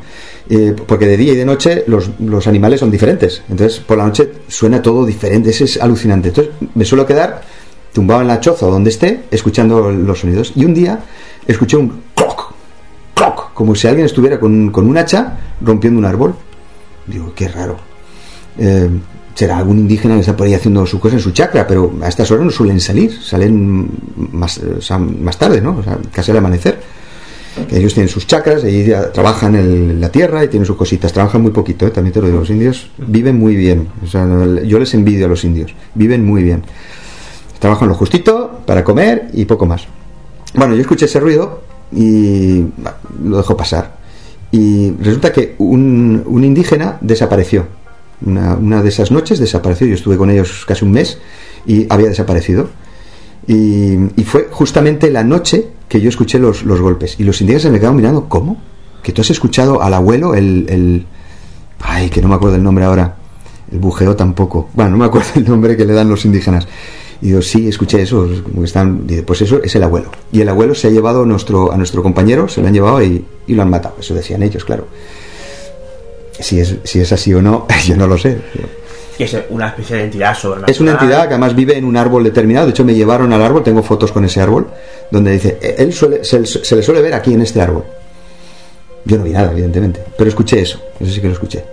Igual que escuché eh, otra noche, también con la misma etnia, escuché una, una especie de llanto, un... "Ah", O sea, es muy lastimero, digo, "Joder, qué cosa más rara. Digo, será algún pajarito de estos. Pero yo, yo esos, animales me los suelo conocer. Hay, hay un pájaro que, que es, selvático, que canta, parece que, mm, canta ópera. Pero no, lo que yo estaba escuchando, porque ese pájaro lo he escuchado varias veces, y lo que yo escuché no era eso. Y había una respuesta había una respuesta. Y ellos me dijeron, los indígenas me dijeron que eso era eh, una mujer que se había perdido en la etnia. Eh, y eh, no, perdón, sus hijos habían perdido, la mujer fue a buscarlos y se perdió también. Y entonces, de vez en cuando se les oye como que, que se reclaman. Bueno, esos son leyendas de ellos, mitos de ellos, que no sé hasta qué punto son reales o no. Yo más bien creo que no, pero esas son las cosas con las que me he ido encontrando. ¿Qué más? Porque seguro que te has encontrado con más cosas parecidas o similares en esos eh, cerca de 50 viajes. Relacionados con, digamos, sucesos que podríamos definir como desconocidos, ¿no? Que es una bueno, pues mira, yo creo que un, un tema que os podría interesar es el tema de los ovnis. Em, E- Evidentemente. La duda ofende. bueno, pues em, eh, en, en Venezuela también. Joder, siempre hablo de Venezuela. Mira que está en países y siempre hablo de este país. Pues hay un sitio que se llama Los Nevados. Eso está en Mérida, eso ya no está en la selva. Y yo había leído un artículo en internet, años 90, de un venezolano que contaba que en, esa, en ese sitio, al que ahora voy a referir, eh, se veían muchos ovnis. Entonces yo quise conocerlo. Entonces me fui a Mérida, que es una ciudad, es una de las más encantadoras que hay en, para mí, por lo menos, de, de Venezuela. Es la más tranquila, hay muy poca delincuencia, eh, porque además es, es, un- es una ciudad estudiantil. Entonces, pues suele haber pues, gente joven, no, no, no hay delincuencia. Entonces, bueno, pues em, me fui allí y Mérida tiene el, el teleférico más alto del mundo, que llega hasta el Pico Bolívar, que está a 5.000 metros de altura aproximadamente o algo más. Y hay un pueblecito que está a unos 3.000 y pico kilómetros de altura que eh, se abastece con el teleférico. Y, y yo quería conocerlo, digo, coño, quiero conocer porque ese se llama Los Nevados, ese pueblo se llama Los Nevados, es donde se ven los ovnis. Lo que pasó que eh, cuando estuve yo, el teleférico no funcionaba, entonces tuvimos que subir en mula. Mula, además por caminos que eran de esos estrechitos que si te caes, de hecho se ha, quedado gente a cascoporro. Y ellos se, abastecen con eso, con la comida, se le llevan así, ¿no? Desde Mérida se lo llevan a ese pueblecito, que es, muy bonito, el pueblo es, la verdad que es muy bonito. Y bueno, en mula, pum, pum, pum, fuimos subiendo horas de camino y llegamos allí. Y me hospedé en casa de, de gente muy amable, muy, muy, muy simpática, típico venezolano, con su sombrero grande, con sus, sus eh, ñiqui ñiqui, creo que le llaman a la camisa, no me acuerdo. Bueno, muy venezolano, muy de como si estuvieras en los años 20-30.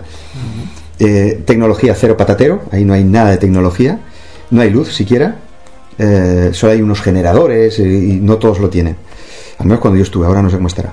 Y bueno, me hospedé en casa de, de un- de una mujer que se ofreció a. Porque yo iba a pelo, a ver dónde me quedo, pues me tendré que poner el saco de dormir y dormir en el suelo, como hago siempre. Pero por fortuna, esta, esta persona me, me dejó estar en su casa. Bueno, al día siguiente estuve preguntando sobre el tema de los ovnis. Entonces les decías ovnis y que son ovnis, ¿no? No tienen ni pajolera idea. Ah, los platos, los platos. Digo, ah, sí, los platos, eso, los platos. Sí, sí, eso lo vemos siempre aquí. Siempre vienen, vienen de esa zona, de la zona de, Chile, una cosa curiosa. Eh, pegan aquí unos cuantos giros y se van y continúan. Y además los ven, pero, pero muy cerquita, claro, está muy alto, entonces lo- lo- los ven muy cerquita. Dice que tienen ventanitas, las ventanas son platos con ventanitas. Dice que lo ven constantemente. Yo no vi nada. Por desgracia me quedé noches ahí mirando. Bueno, estuve, estuve muy poco tiempo, la verdad, y estuve como cuatro días, algo así, y no vi nada. Pero me decían que sí, que se veían más en verano. O sea, la temperatura es más eh, verano, ahí no hay verano, pero hay, hay un- una, un- una época del año que es más calurosa. Entonces ahí es cuando ma- ven más los, los ovnis, ¿no? Yo no vi nada, pero todos, todos me decían que veían, sí, sí, sí, los platitos, los pla- y sabían distinguirlos de un avión, ¿eh? Sabían perfectamente lo que era un avión y lo que era esta cosa. Y que lo veían constantemente. Pero yo no vi nada.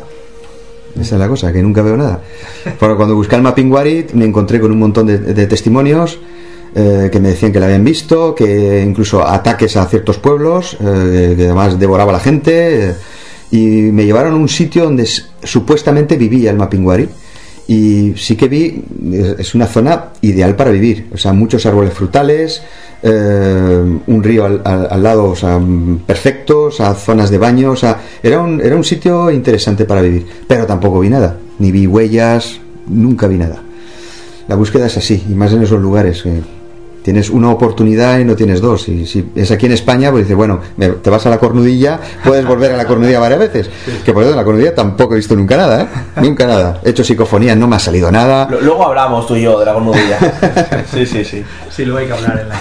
Tendremos ocasión. Hablando de ovnis, ¿te has encontrado con más historias de estas características? Sí, sí, claro, sí. Los, los indígenas me hablan de eso. De, del- de hecho, hay una zona Hay una zona que está allá en Brasil eh, donde estuvo este este este botánico, ¿no? El botánico, este botánico famoso eh, antiguo, eh, joder, ¿cómo se llama?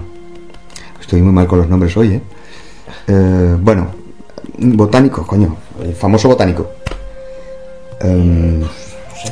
Mira que he leído sus libros y todo. Bueno, en, en 1800 y pico, ¿vale? Un botánico, no me sale el nombre ahora, que eh, describió en esa zona que había visto luces, en 1800 y pico. Y justamente los indígenas decían que justamente ahí se veían, se veían luces. Tampoco las vi, pero se veían. O sea, he tenido poca suerte, he tenido poca suerte con las cosas. O sea, y eso que lo he buscado, lo he buscado, lo he buscado. Y aquí en el, en el campo hispano, por llamarlo de alguna forma, Te iba a preguntar ahora, sí. Sí, pues eh, también casas encantadas. He ido a 500.000 casas encantadas. Coño, nunca veo nada. Solo en un sitio. En un sitio sí que vi. Y ahora, si queréis, os lo cuento. Eh, pero además, cuando me dicen, Fletcher, como saben que como soy yo, que soy un gafe para esto, me dicen, Fletcher, aquí vas a ver, vas a ver fantasmas. Pero hoy no, mañana lo voy a ver. Justo voy, no, que sí, que sí. Ellos ven de todo. La gente con lo que, oh, ya están aquí, ya. Y yo, yo, yo no veo nada, ni veo nada, ni siento nada, ni nada, nada. O sea que no, tengo, tengo mala suerte. Pero sí que es verdad que en el año 90, 1990, enero de 1990, un poquito antes de irme a la mili, em, la Consejería de Sanidad y Cultura, entonces era de Sanidad y Cultura, ahora creo que es de Bienestar Social o algo así, la famosa, eh, el famoso hospital La Cigüeña, tú lo conoces, la- lo conoceréis vosotros, ¿no? Tú naciste ahí, fíjate. O sea que eh, sí, yo creo que casi toda Valencia ha nacido allí, de cierta edad han, nacido allí, ¿no? Bueno, pues eh, supuestamente ahí se, veían, se veía un fantasma.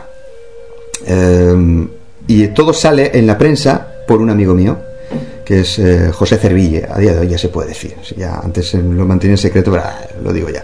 Es Y un, Como lo de las coordenadas de Río, ¿no? Que decías, ¿dónde estaba el... De la ciudad. de la ciudad? Pues eh, el año 90, yo era un chavalín, 18 años.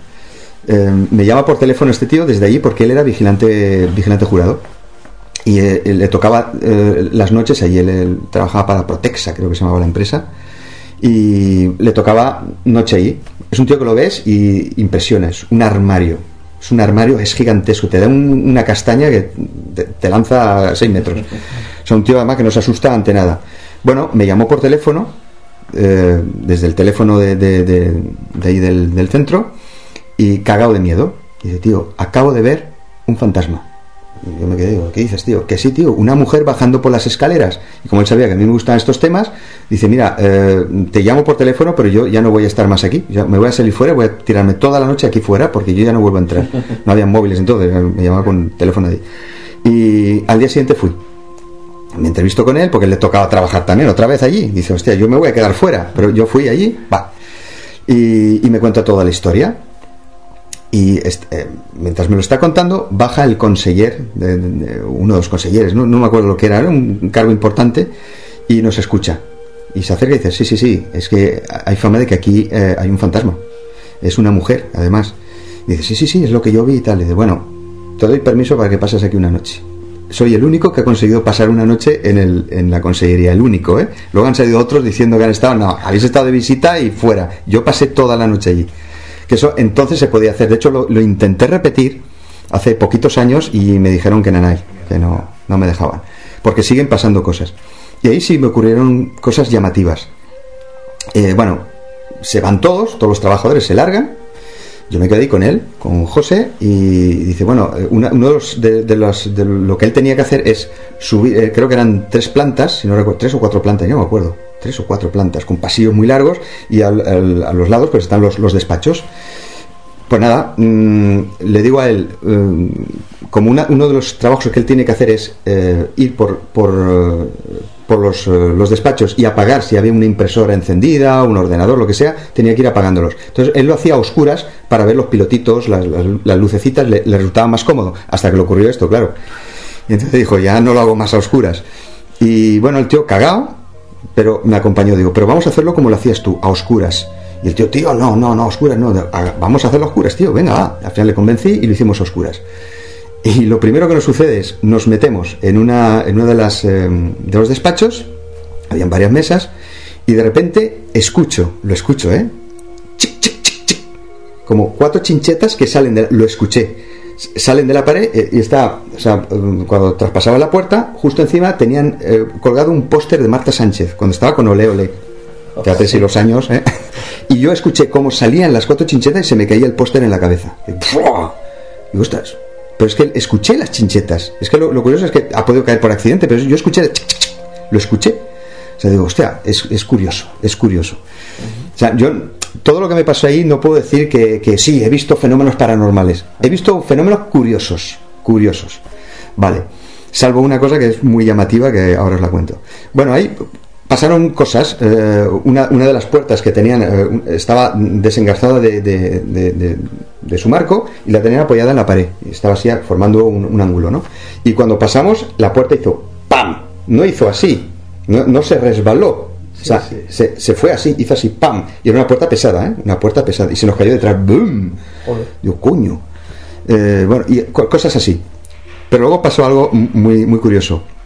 Como yo estuve hablando con el conseller y estuve hablando también con el jefe de mantenimiento, el jefe de mantenimiento tenía un hijo, un crío, tenía unos, mm, más joven que yo todavía, tendría unos 15 años, y, y le había contado que yo estaba allí.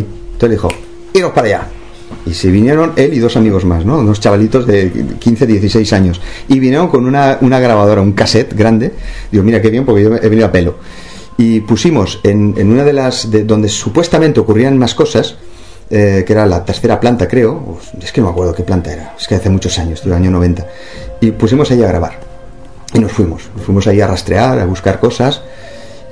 Y cuando volvimos, la, parte de abajo la, usábamos de, centro neurálgico, ¿no? Vamos allí a, pues a hablar, a estar tranquilo, a tomarnos el café, lo que sea.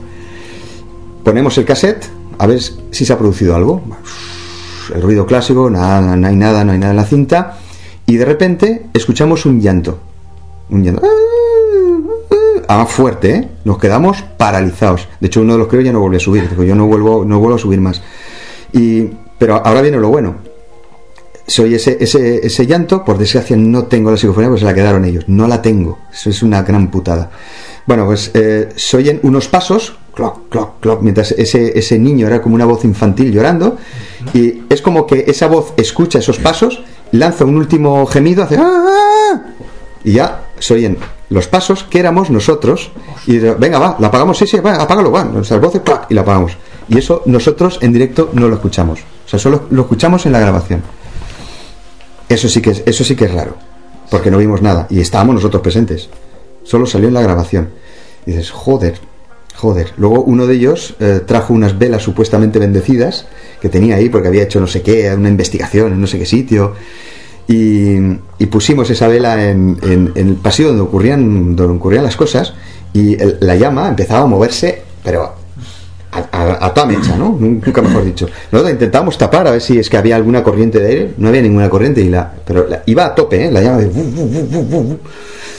Cositas de este tipo, ¿no? Y luego uno de los chavales, este que cuando escuchó la psicofonía dijo, yo no vuelvo a subir más, porque además le pasaron cosas. Este iba agarrado a nosotros, iba cagado, cagado. Pero qué curioso que cuando íbamos a ese pasillo, el tío se quedaba como así, como atontado y se separaba de nosotros incluso, se quedaba quieto de, oye, ¿qué te pasa? Y cuando estábamos abajo le preguntamos, ¿qué te pasa? Cuando se- dice, no lo sé, dice, hay algo que me, que me atrapa, ¿no? Esas son las cosas que me pasaron en, en ese lugar. pequeñas anécdotas, no vi al fantasma, evidentemente, ojalá no lo vi, pero esas cosas me pasaron ahí. Eh, de hecho, bueno, tú tienes publicado un libro, o sea, historias reales del más allá, en el que hay, que son 50, no, 100, 100 historias, ¿no? 100 historias, malditas. Eh, ¿cómo, ¿Cómo te da por, por meterte a escribir un libro con tantísimas historias? Porque no sé si a- tú has, has estado en todos y cada uno de los lugares. No, que va, que va. Claro, es complicado, ¿no? No, no, no. Eh, ¿Cómo se plantea el escribir un libro de estas características, ya que estamos hablando precisamente de este tipo de fenómenos, digamos, eh, sobrenaturales, ¿no? Pues muy sencillo. Eh, cuando yo tenía la página web, Bitácora Internacional con Báñez, abrí una sección que eran historias reales del más allá. Y yo iba recopilando, estuve años recopilando, recopilando historias, las historias fortianas, esas historias que, que son dentro de lo raro, lo más raro, que son cosas muy marcianas, ¿no? Dices, ¿esto qué coño es? ¿Dónde, dónde lo englobas esto? ¿Lo metes en ufología, en parapsicología? ¿Dónde lo metes? No se sabe dónde meterlo, son cosas raras que pasan. Y yo recopilaba, porque esa historia me llama mucho la atención. Entonces fui recopilando ese, ese tipo de historias y las publicábamos. Entonces, cuando la web se fue a pique, porque el mundo de Internet cambió, ya las- los portales desaparecen, Internet, el mundo de Internet cambia. Yo vivía de eso, ¿eh? Yo estuve unos años viviendo de esa web. O sea, nos iba muy bien. y, y dije, bueno, pues ya que las historias están aquí, ¿por qué no convertirlo en un libro? Fue tan sencillo como pasarlo al libro y ya está. Y así hice el, el libro. O sea, viene por la página web. De todos los fenómenos extraños eh, en los que has estado de alguna forma eh, involucrado en lo que respecta a la investigación de los mismos, eh, ¿cuál sería tu top 3? Mi top 3. De aquellos que tú has investigado o indagado directamente. Mm. En España. En España, Sí. mi top 3, pues, eh, pues, pues déjame pensar. Es que has estado en tantos que No, no, no es por estar. No, no te creas, aquí he estado menos que allá. Allá en esos países sí que he estado en muchos sitios. Eh, no lo sé, top 3 no lo sé. Mi top 1 es esto que os acabo de contar, porque me pasaron cosas, pasaron esas cosas Sí. singulares. Que tampoco puedo decir que son eh, mm, estrictamente paranormales, ¿no? ¿no? No puedo decir eso, pero sí que son llamativas. Y dices, ¿esto qué es? No lo sé. Y como, es que como habitualmente no tengo mucha suerte, y ese es el problema, no... No, pero ya no digo que, que tú hayas tenido que vivir directamente los fenómenos, sino de historias que te hayan marcado de alguna manera o que, bueno, pues eh, se hayan hecho populares. Bueno, pues por ejemplo en Barcelona el, este, el, el hotel, ¿cómo se llama este hotel? El- un hotel abandonado que hay en Barcelona, que estuve con Jorge Ríos, que tiene también un programa de radio, se llama Forma de Enigma, creo, que he participado muchas veces en él, y me llevó a ese, a ese hotel, y la verdad que fue singular. O sea, y las historias que nos contaban sobre, sobre ese sitio, lo que veían, lo que supuestamente veían, también fantasmas, pues es llamativo. Pero ya te digo, es que como si, ah, si a mí no me pasa nada, pues es Ya, el problema. es ya, el problema. ya. La cornudilla, pues hombre, es un tema que, que también, ¿no? Pero no, no, es que no me pasa nada, que es el problema. ¿Qué pasa en la cornudilla? Aparte de quedarte en- con un coche en, en, un- en una circunstancia, digamos, climática adversa, casi colgado, que eso me Bueno, pasaba a mí. espera, tengo un top 3. Ah, vale. La bestia de Borbotó, que además escribí un artículo sobre eso con Paco Mañez, hace muchos años. Ajá. Y ahora vamos a la cornudilla. Eh, eso, fue, eso fue muy llamativo también. Resulta que en un pueblo que se llama Borbotó, lo conoceréis, ¿no? El pueblo de Borbotó, eh, una noche aparece una bestia. Una bestia peluda, era una especie. Cuando hablábamos con los testigos, nos decían que era una especie de león eh, y perro, una cosa muy rara. O sea, un animal muy extraño. Aterrorizó al pueblo, de hecho dejó marcas, dejó marcas que las tenemos fotografiadas, dejó marcas en la. que eso aparece de hecho en mi libro Historias Reales del Más Allá, aproveché el artículo y lo metí en el libro. Y dejó eh, marcas en, en árboles, eh, atacó también a eh, una casa, estuvo la Guardia Civil por ahí, eh, estuvimos investigando a ver si alguna bestia se había escapado de, de algún circo, no había ningún circo, la policía tampoco encontró nada, la Guardia Civil no encontró absolutamente nada. Y la gente vio, vio ese animal y decía, no, no, no, que no, era, que no era un tigre ni un león, era un bicho raro, era una cosa rara. Y tal como apareció, desapareció. Y qué curioso que apareció con una tormenta. Y este tipo de animales, aquí hay una, hay una historia muy conocida en Valencia, que es la, la bestia... La bestia de Reus, no, que eso, eso pasó en Reus, que también es con una tormenta, es curioso esto, que también sale en mi libro. No, una bestia en 1500 y pico, una bestia que aterrorizó Valencia, una bestia muy parecida a esta, y atacó a la gente y también apareció con una tormenta y desapareció con una tormenta. Siempre este tipo de animales, o lo que sea esto, aparece con tormentas. Y esta, qué curioso que apareció con una tormenta. Y desapareció, nada, nadie supo más de, de ese animal. Y dejó huellas, ¿eh? Lo tenemos todo fotografiado. O sea, ese es el top 3. No lo vimos tampoco al bicho, pero sí vimos las huellas, eso sí, y el, el testimonio de la gente. ¿no? Todos lo vimos. Sí, sí, sí, sí, lo vimos y nos, nos acojonaba a todos. O sea, sí, sí.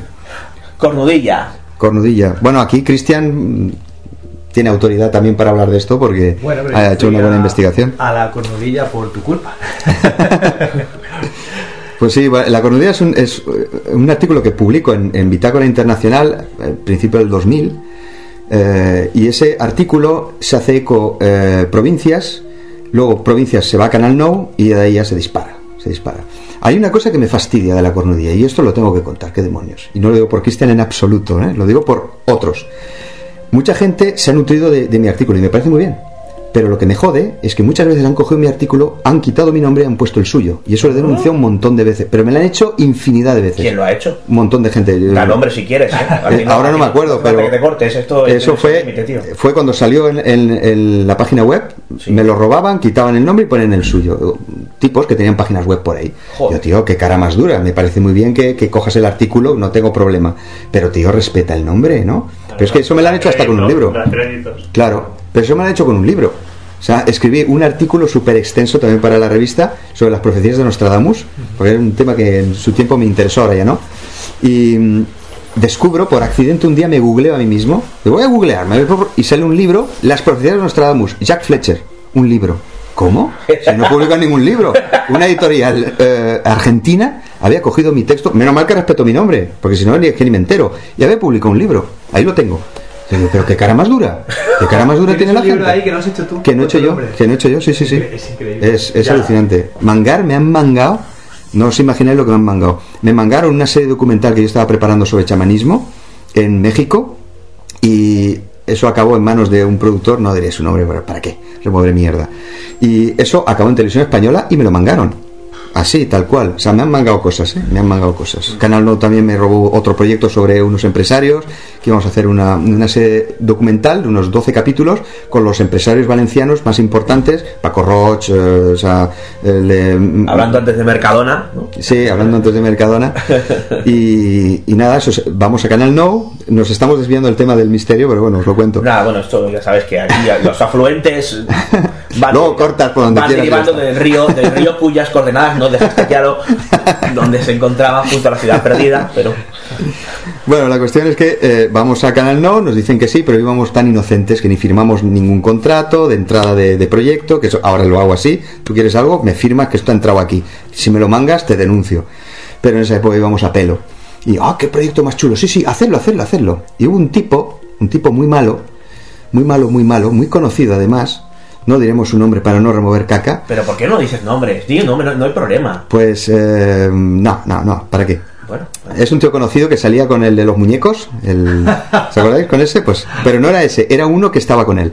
Que tenía una productora aquí en Valencia, se forró, ese tío se forró y nos mangó el proyecto. Dijo, sí, me salto a estos dos idiotas y lo hago yo. Porque además le di favores a una productora, que era la productora Malvarrosa, les debí un favor y nos saltaron a nosotros. Y, y empezaron a hacerlo ellos. Y nos dimos cuenta porque yo llamo a estos, a, ¿cómo se llaman estos? Estos que hacen estas figuritas que son tan conocidas, Yadro. sí. Llamo a Yadro y dice, ah, sí, nos interesa, pero es que nos acaban de llamar para lo mismo y de Canal no. Y así nos enteramos. O sea, encima es, ni nos lo dijeron. Y nos pegaron el salto, luego fuimos a hablar con el, con el, el, el de Canal No. Dijo, no, es que no es lo mismo, es otra cosa, pim pam. Sí, y realmente no era lo mismo porque era una mierda lo que hicieron. Pero nos lo, nos lo mangaron. O sea, el robo está a la orden del día, ¿eh? Era otra de las facetas por las que te quería preguntar, que es tu faceta Ajá. Pero va- vamos a, a la cornudilla. bueno, la cornudilla, que, que- es que me he desviado. Eh, nada, pues así se, se extiende la noticia. A mí me parece muy bien. Pero veo que la gente siempre se retroalimenta de lo mismo. Es cierto que, como yo esto lo conozco hace mucho tiempo, yo he conocido a los testigos originales. Los que de verdad vivieron en la casa, no los hijos o los que de rebote estuvieron ahí. Yo conocí al, al- tío Flores, por ejemplo, que fue uno que vivió en esa casa, y él sí que me, me describió todo lo que, todo lo que ocurría allí, y ya se murió hace un montón de años. Y bueno, me, he encontrado con, con gente que, que- que vivió en esa casa. Y la- lo de las apuestas es cierto, hacían apuestas. Y, la gente no podía, no podía estar una noche, porque el, el nivel de ruido será tan grande. Resume un minutito en qué consiste, porque a lo Sí, mejor hay un claro, claro, claro. clientes que están un poco perdidos. Claro, claro, claro. Eh, bueno, eh, la historia es la siguiente. Eh, a- en los años 50, en, en un pequeño pueblo, que eran cuatro casas realmente, eh, muy pobre, muy pobre, no tenía ni luz eléctrica ni nada, to- todo, tenían que ir a la, a la Rambla de los Caballeros, que es una, una- un- donde hay un charquito de agua y iban a lavar y a, y a abastecerse de agua. Bueno, pues era un pueblo muy, muy primitivo, acostumbrados a la noche, acostumbrados a los ruidos de la noche, y de repente empiezan a aparecer mm, sonidos extraños, llantos, eh, cadenas que se arrastran, o sea, un montón de, historias clásicas de- del tema mm, parapsicológico, ¿no? O sea, poltergeist, o sea, empiezan a moverse todo por todas las casas y todos se cagan, se cagan la pata abajo y lo que hacen es que se van al vicariato de Requena a pedir un sacerdote para que bendijera las casas y bendijo las casas, el fenómeno desapareció. Pero hay una casita, que es la casa del ruido, no de los ruidos como le dicen, sino la casa del ruido, eh, que por cierto, en un programa de radio muy gracioso, un programa de radio que tampoco diremos cuál es, sale un, un tipo hablando de la cornudilla, un refrito de lo que yo escribí. ¿eh? Un, pu- un puñetero refrito. Pero claro, yo en el, en, en el artículo, eh, ellos cuando hablan conmigo me dicen duendes, no me dicen fantasmas, sino duendes. Y este tío, que sale en ese programa de radio, confunde duendes con elfos. Te dice, no, porque ahí había nombrecitos, el- duendes, elfos. No, muchacho. En fin, eh, estas cosas pasan. Bueno, y han mentido sobre la cornudilla, no os lo podéis ni imaginar. Un tipo dijo, un youtuber, bastante conocido, por cierto, no Oye, ¿no recuerdo su nombre. No, es que no, no me acuerdo su nombre, si no sí que lo diría.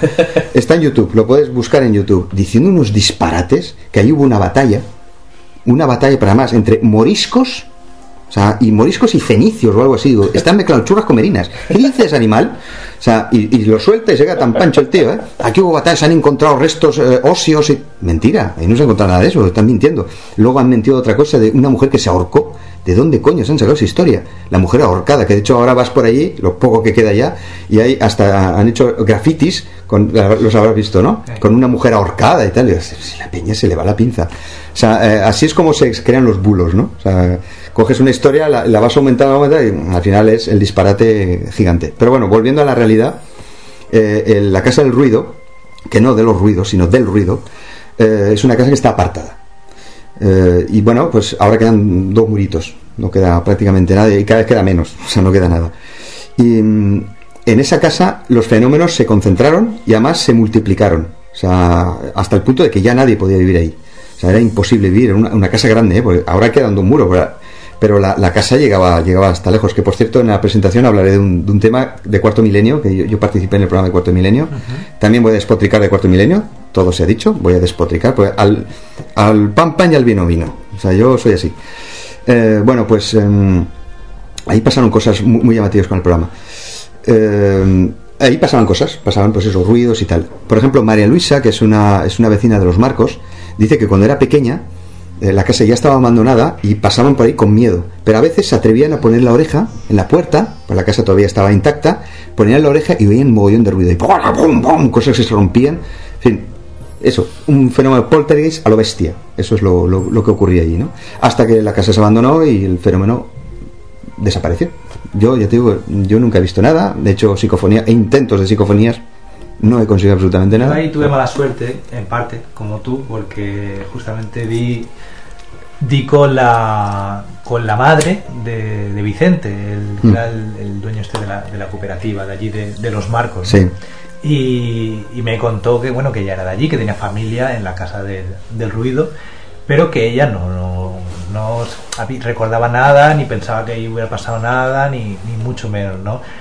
Eh, luego yo también estaba intentando grabar psicofonías y nada, he hecho el, el- el ridículo. Tenemos mala siempre. suerte con eso. He tenido mala suerte, pero, pero por otro lado tuve buena suerte porque ese día en su casa, claro, eh, entre el, el hombre este le conocí por casualidad porque me perdí para llegar a la cornudilla, le pregunté a un señor y era, era ese señor, y resulta que su madre era esta mujer. Entonces Ajá. dije, ostras. Entonces fui a su casa al día siguiente porque me invitó y aquello pues parecía una comunión, es- estaba toda la familia allí. Y una vez ya habíamos, le había entrevistado a esta mujer, me había contado eso, y pues yo ya me iba a ir de allí pensando, "Pf, pues, pues vaya, ¿no?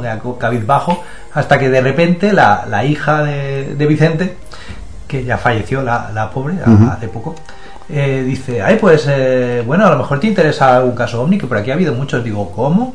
Bueno, y descubrí pues la mina de, de casos ovni que había Ajá. sucedido por la zona muy cerquita de, de la Sí, cornudilla, sí, ¿no? sí. Eh, que creo que seguramente tenga relación pues con, con estos fenómenos que se- de los que se hablaban en la cornudilla y que, y que digamos que a nosotros nos ha quedado como, como tema ovni clásico, por decirlo de alguna manera, y es cuando rescaté un poco el, el caso de los marcos, que, que también fue gracias a ti, porque censuras un poco los nombres en el artículo que Soy censurador de nombres. en- Bitácora. a mí no me gusta, a mí me gusta sacarlo, a no ser que me digan exclusivamente que no. O sea, Claro. me gusta sacarlo con nombres y apellidos, no saco el DNI por vergüenza. Pero, pero me gusta sacarlo. Vamos a preguntar cómo hace eso a él. Lo negaré siempre. Y el, el caso es que bueno, luego di con, con este hombre que fue, bueno, a posteriori ya me puse en contacto contigo, pero ya había fallecido por un poco por, por contrastar la información, pero me, me parece increíble. Hablaste con, con Gregorio, ¿no? Hablé con el. Hablé con. eh, me está pasando como a ti. No sé qué pasa en esta casa, que se me bloquea Sí, la... es que es- hay fantasmas. O sea, hablé, Fantasmas. eh, Me los traigo todos aquí. en los marcos hablé con, con Gregorio y luego hablé también con el que estaba con él en el coche, eh, con el que me dijo que Ajá. estaba con él, Pero no con los niños. con el herrero. No, con los niños no hablé, Pues que es por lo que yo Teodoro. Teodoro y José. Vale. Son de los marcos los dos. Esos quiero localizarles y hablar con él porque me contaron una versión un poco distinta porque el herrero lo vio seguro por su por su digamos la respuesta que nos dio Ah. la cara de miedo el no querer hablar no Que ahí es muy difícil sacarles. eh, Sí, de hecho grabé una psicofonía muy buena además creo que la tengo hasta en el móvil ahora la ponemos Ujú. Eh, cuando los junto, claro, se, se vino Gregorio conmigo en el coche, pues a la zona, mira aquí paré, lo vio, pues yo grabando hasta las coordenadas, apuntando todo, y había leído demasiados libros de Benítez.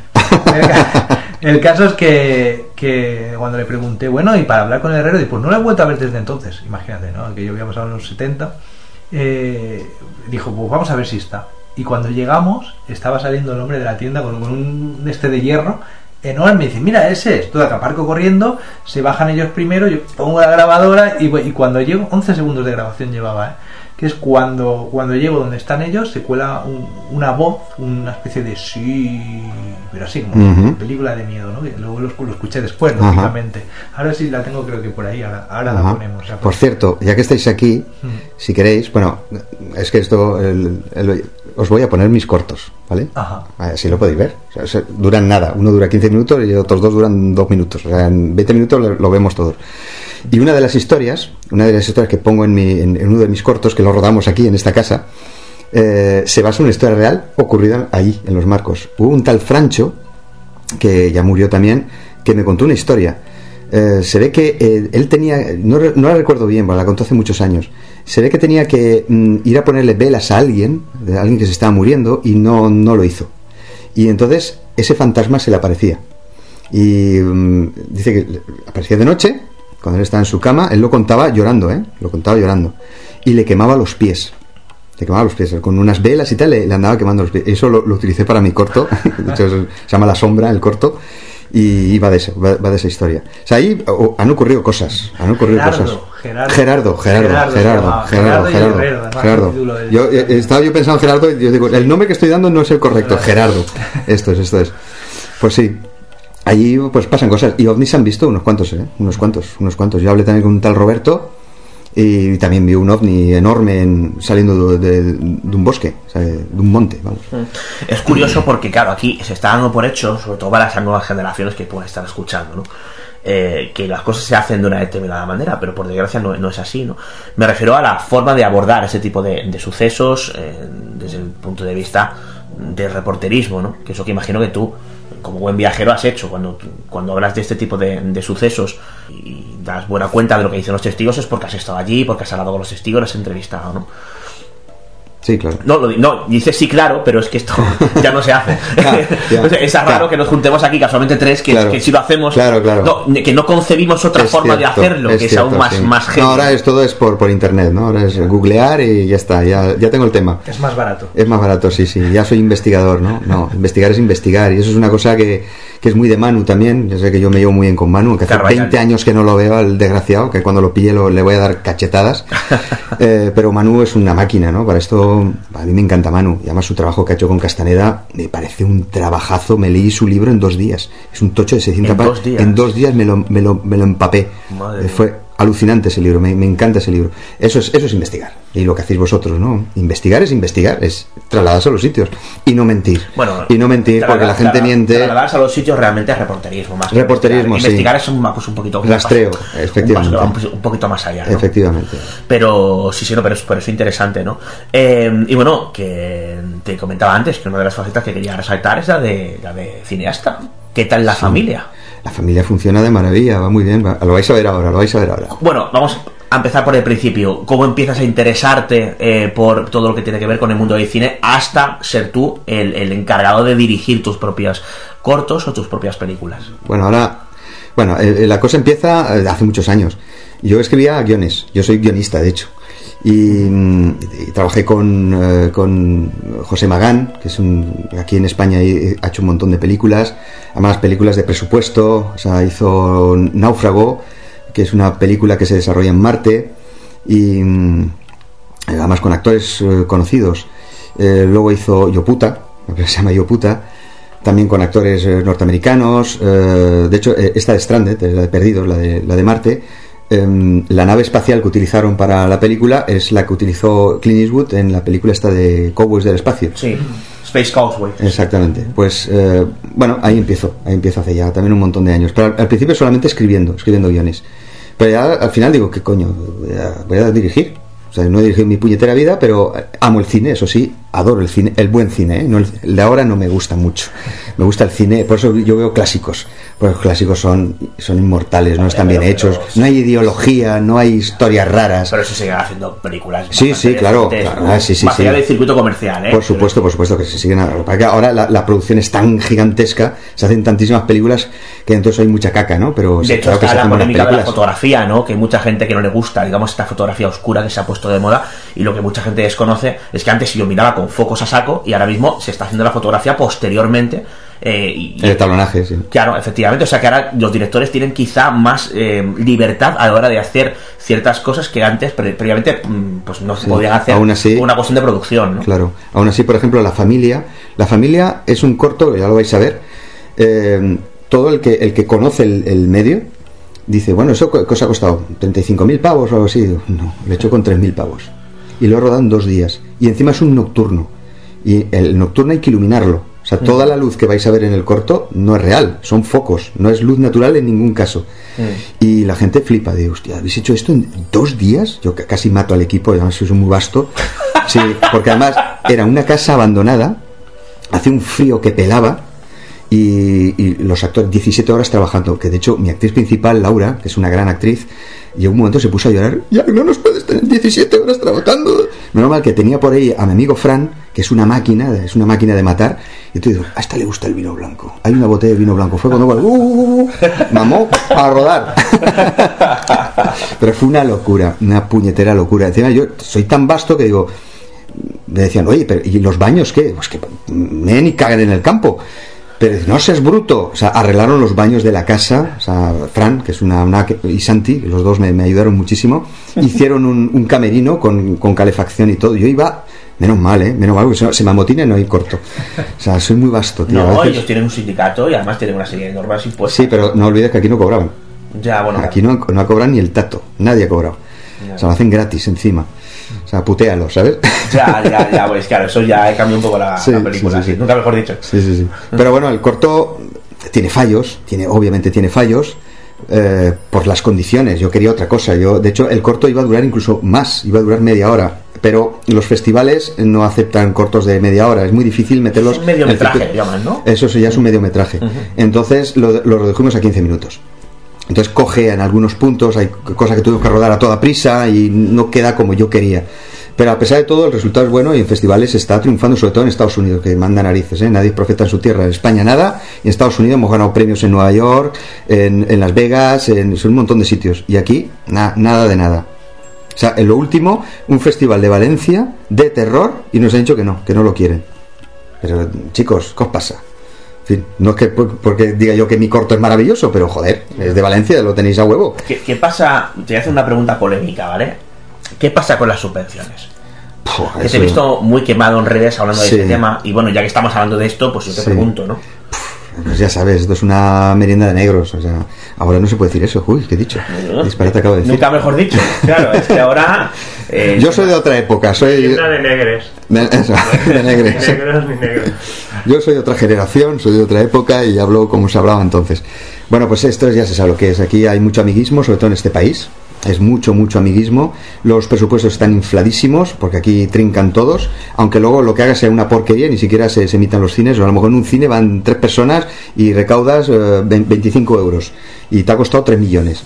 Eso es lo que pasa en este país, eh, que están subvencionadas y son amiguetes, son todos amiguetes. Entonces yo no, yo no hago nada de esto, yo soy independiente, de momento. Yo también quiero entrar en ese circuito, ¿eh?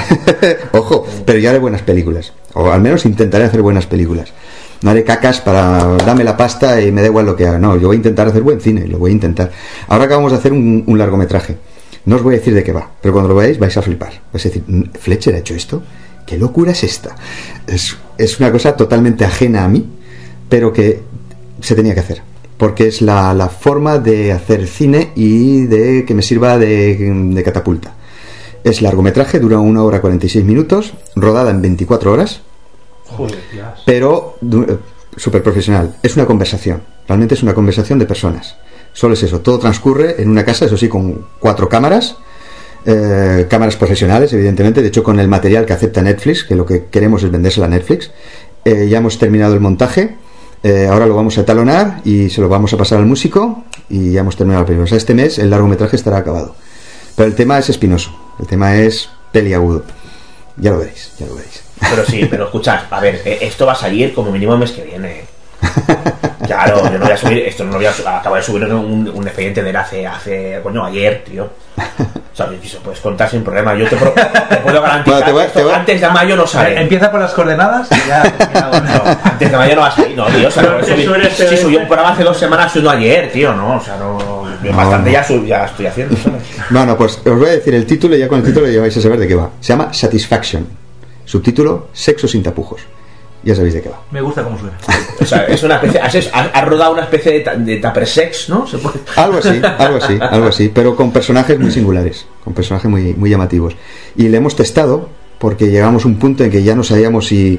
Porque nosotros estamos implicados en el proyecto, encima es un tema, sinceramente, no nos interesa. A mí no me interesa, lo he hecho porque me, me conviene. Eh, entonces llegamos a un punto que el productor y yo no sabíamos, esto va a gustar, no va a gustar, hay que testarlo. Y lo hemos testado con gente que son salvajes, que son, te dicen, esto es una mierda, y te lo dicen así, es una mierda, no me, no me interesa. Y todos han alucinado, incluso con su metraje, su metraje actual, ¿no? O sea, el montador diciéndonos que no, hay que, hay que acortarlo, hay que dejarlo en 90 minutos. No, no se puede cortar. Porque este país es un país de la vieja al visillo. Es un país que le gusta mucho meterse en conversaciones ajenas. Y esto es una conversación real, es una conversación real. Y es- la gente se va a meter en esa conversación que además es muy interesante. Es muy, muy interesante. Lo que es brutal hablando de, los testeos, que esto no lo sabe mucha gente, bueno, lo esto lo sabe muy poquita gente, y yo ya lo, puedo rectificar por dos fuentes muy fiables, es cómo testea, es flipante cómo testean eh, las grandes plataformas. Netflix, HBO, aunque sea algo en España, eso tiene que ir a un, digamos, un enlace europeo, que a su vez está, está obviamente en comunicación con los americanos, y los americanos tienen una especie de ordenador ¿vale? Que eh, te dice si eh, lo que ha, ese piloto, digamos que se ha rodado, puede eh, funcionar, no solamente, claro, no, no- los grandes productos no están or- orientados solamente a un país, sino que están orientados a tener salida internacional a diferentes públicos. Y si la máquina dice que no, no sale adelante. Ajá. No, sé No si sabía, tú no- estás- no sabía eso, Pues vete preparando para mm, historias de ese tipo porque ya te digo que funciona, funciona así. O sea, la máquina decide.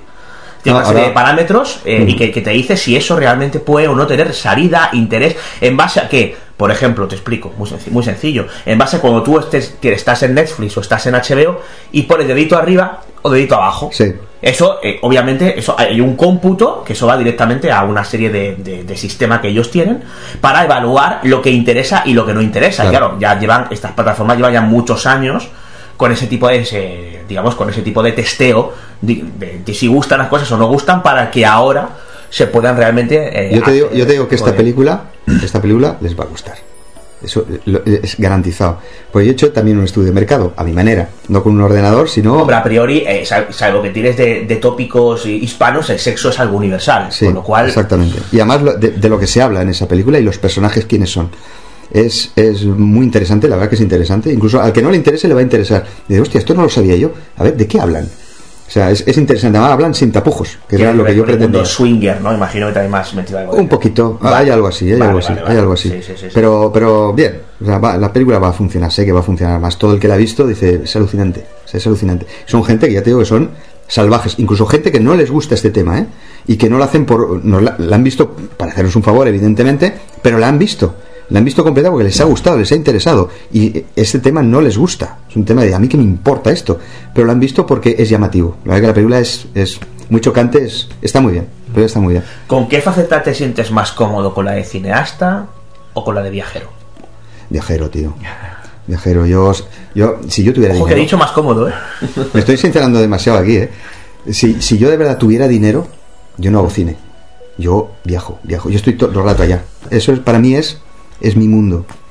Estar allá y descubrir lo que hay allí. ¿Y por qué llevas, porque los últimos dos años y medio se entiende, pero ¿por qué, es, por qué llevas seis años sin viajar? Porque no tengo pasta.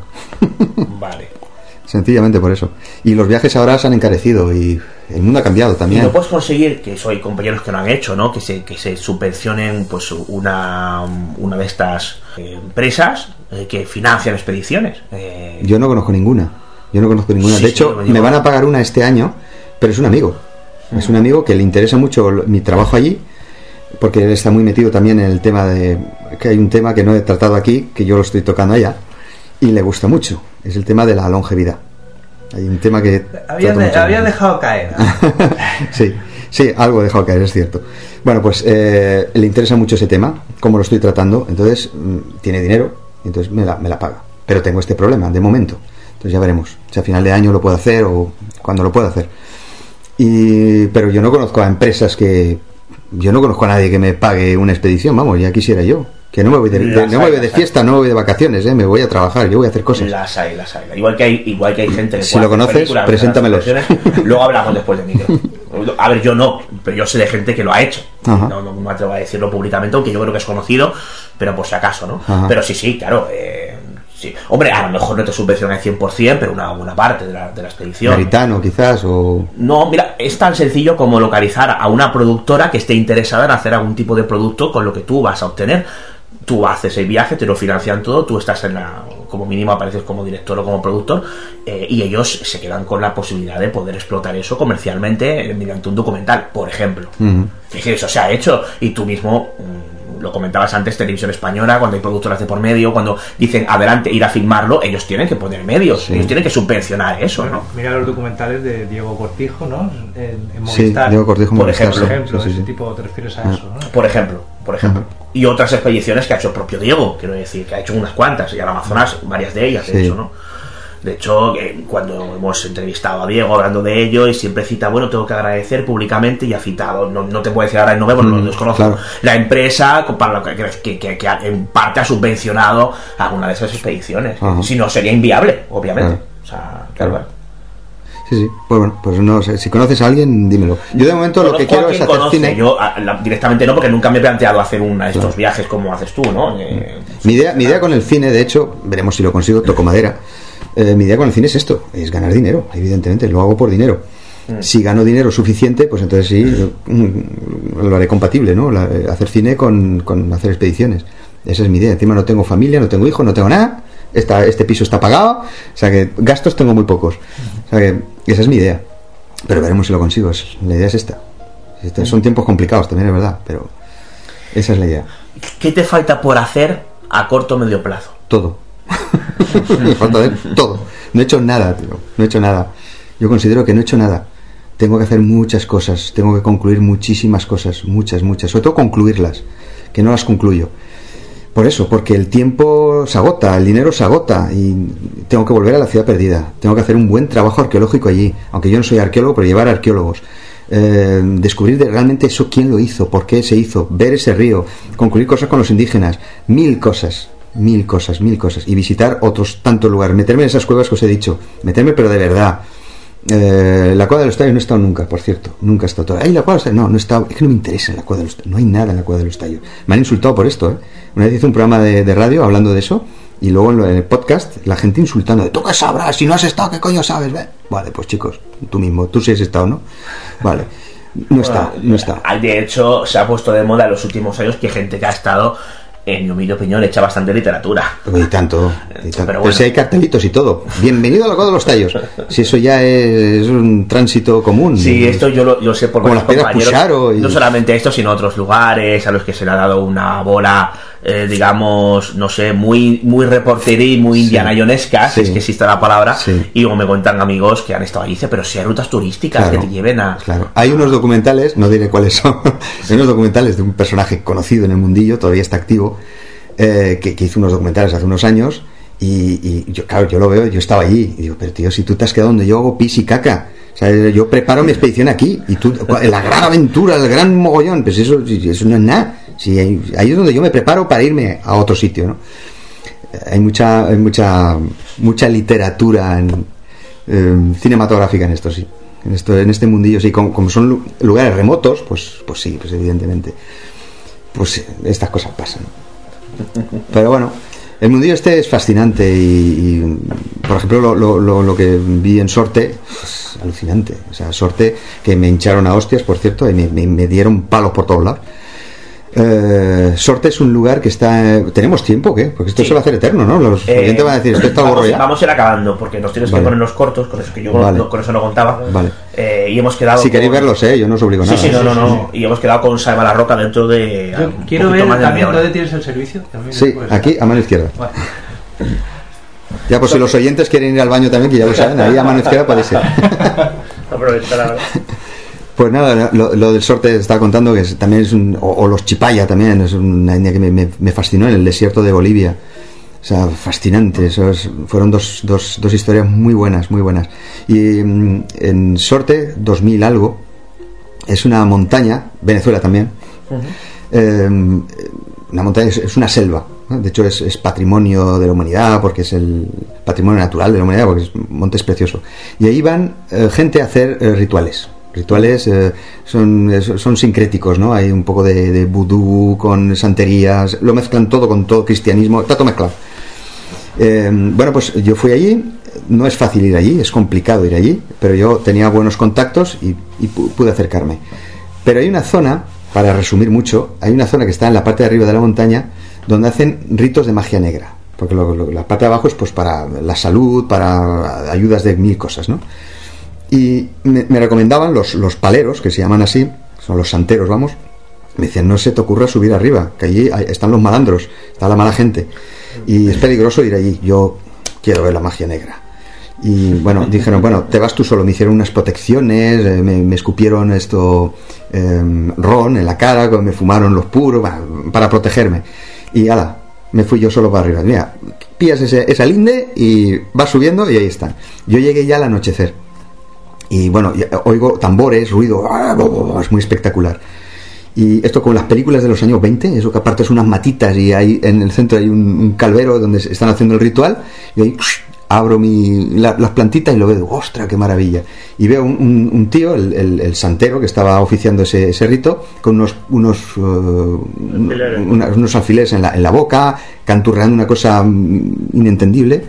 Eh, arrastraron una vaca, una vaca grande, había una tía tumbada en el suelo, eh, estaba en un, en un- en pictograma así de, de- hecho con tiza, con velas y demás, y habían los, los, los adeptos que estaban ahí alrededor de- del ritual, y arrastran una vaca y le hacen le cortan el pescuezo, la vaca empieza ahí a, sangrar, bueno, todo espectacular. Yo cojo mi camarita y hago clic, clic.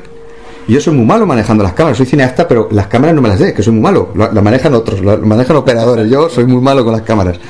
Y, y fui tan torpe que lo, que lo que pasó es que saltó el flash y claro, me vieron y salieron todos en tropel hacia mí, empezaron a pegarme puñetazos, me tiraron al suelo, me querían coger la cámara, yo me aferré a la cámara porque tenía ahí más un montón de material de todo el viaje anterior y, aparte de ese mismo, de ese mismo sitio de, de- del sorte, me agarro ahí, empiezan a pegarme, me, me sangraron la nariz, me sangró y yo grité el nombre del palero que estaba abajo, es un tío muy respetado, vengo en nombre de, este tío, ¿no? Y eh, vino el, tipo, los separó a todos, porque digo, yo no salgo vivo de aquí, me, están inflando. Y al final conseguí calmarles y con- conseguí estar con ellos. Y ocurrió una cosa muy rara, muy rara. Eh, esto lo he contado alguna vez, pero al principio no quería contarlo. De hecho, escribí un artículo y eso no lo conté. No lo conté, digo, "Uf, prefiero no contarlo. Pero ya lo he contado alguna vez, ya en la radio y demás, os lo cuento ya a vosotros. Eh, la mujer estaba tumbada en el suelo, parecía que estaba muerta, yo sabía que estaba vivo porque respiraba. Era una mujer blanca y eran todos mulatos, ¿no? Esta era blanca. Y estaba tumbada en el suelo, me, me aproximo, ahí, me siento con los, con los adeptos, con la nariz sangrando, de limpiándome la, nariz, y bueno, y continúan el ritual. Oh, ya me, me dejaron estar bien, perfecto. Y de repente pasa una cosa muy, muy llamativa. Era un calvero, ¿vale? Todo rodeado de selva. Del otro lado aparece un negro enorme, un hombre negro, muy grande, vestido con una camisetita normal, un pantalón corto. Eh, es raro ver negros en esa zona porque los, los negros, los negros negros, suelen estar en la zona de Barlovento, ahí en, en Venezuela, no en esta zona. En esta zona suelen ser todos pues mulatitos blancos o mulatos, ¿no? Es lo que suele haber en Venezuela, es lo que más abunda. Es raro ver un negro negro. Y este lo era. Y sale de, de, mi frente y iba con un bastón. Y caminaba así, o caminaba así con, una pose muy rara, ¿no? Unos salieron corriendo de los adeptos, otros se tiraron al suelo así, o sea, cagados de miedo. El santero también se tiró al suelo. Y yo digo, ¿qué coño pasa aquí? ¿Qué, pasa con este señor? ¿no? Y le pregunto al que al lado, digo, oye, ¿qué pasa? ¿cómo que pasa? Ese es Changó. Digo, ¿cómo Changó, tío? Changó, el dios Changó. ¿Estamos tontos o qué? Es un señor, señor, ¿no? Con su bastoncito, sí, que camina muy raro. uh, Como balanceante, ¿no? Sí, como balanceante. Sí. Y además con una camisetita, creo que era de color amarillo, no recuerdo bien, porque está- también estaba muy oscuro. Habían solamente fogatas y cosas así. Y el tío se, se arrodilla eh, al lado de la mujer. La mujer está inerte todo el tiempo. Le tocó la cabeza y empezó a convulsionar. Y el tío sigue caminando y yo estaba de pie. Se cruza conmigo, bueno, se cruza conmigo, porque yo soy más bien pequeñito, se cruza conmigo, me mira a los ojos y esto es lo que mm, pocas veces he querido contar, pero como ya lo he hecho, pues lo, lo- lo hago. Yo no soy un tipo hipnotizable, no soy nada sugestionable, muy poco, muy poco. Eh, para sofronizar a una persona le- requiere de un tiempo. Bueno, pues ese tío cuando me miró, yo vi, lo describo así, porque no sé de qué otra forma describirlo, yo perdí la visión y vi espirales, gente como ardiendo, eh, in- incluso escuché sonidos de gritos, lo escuché.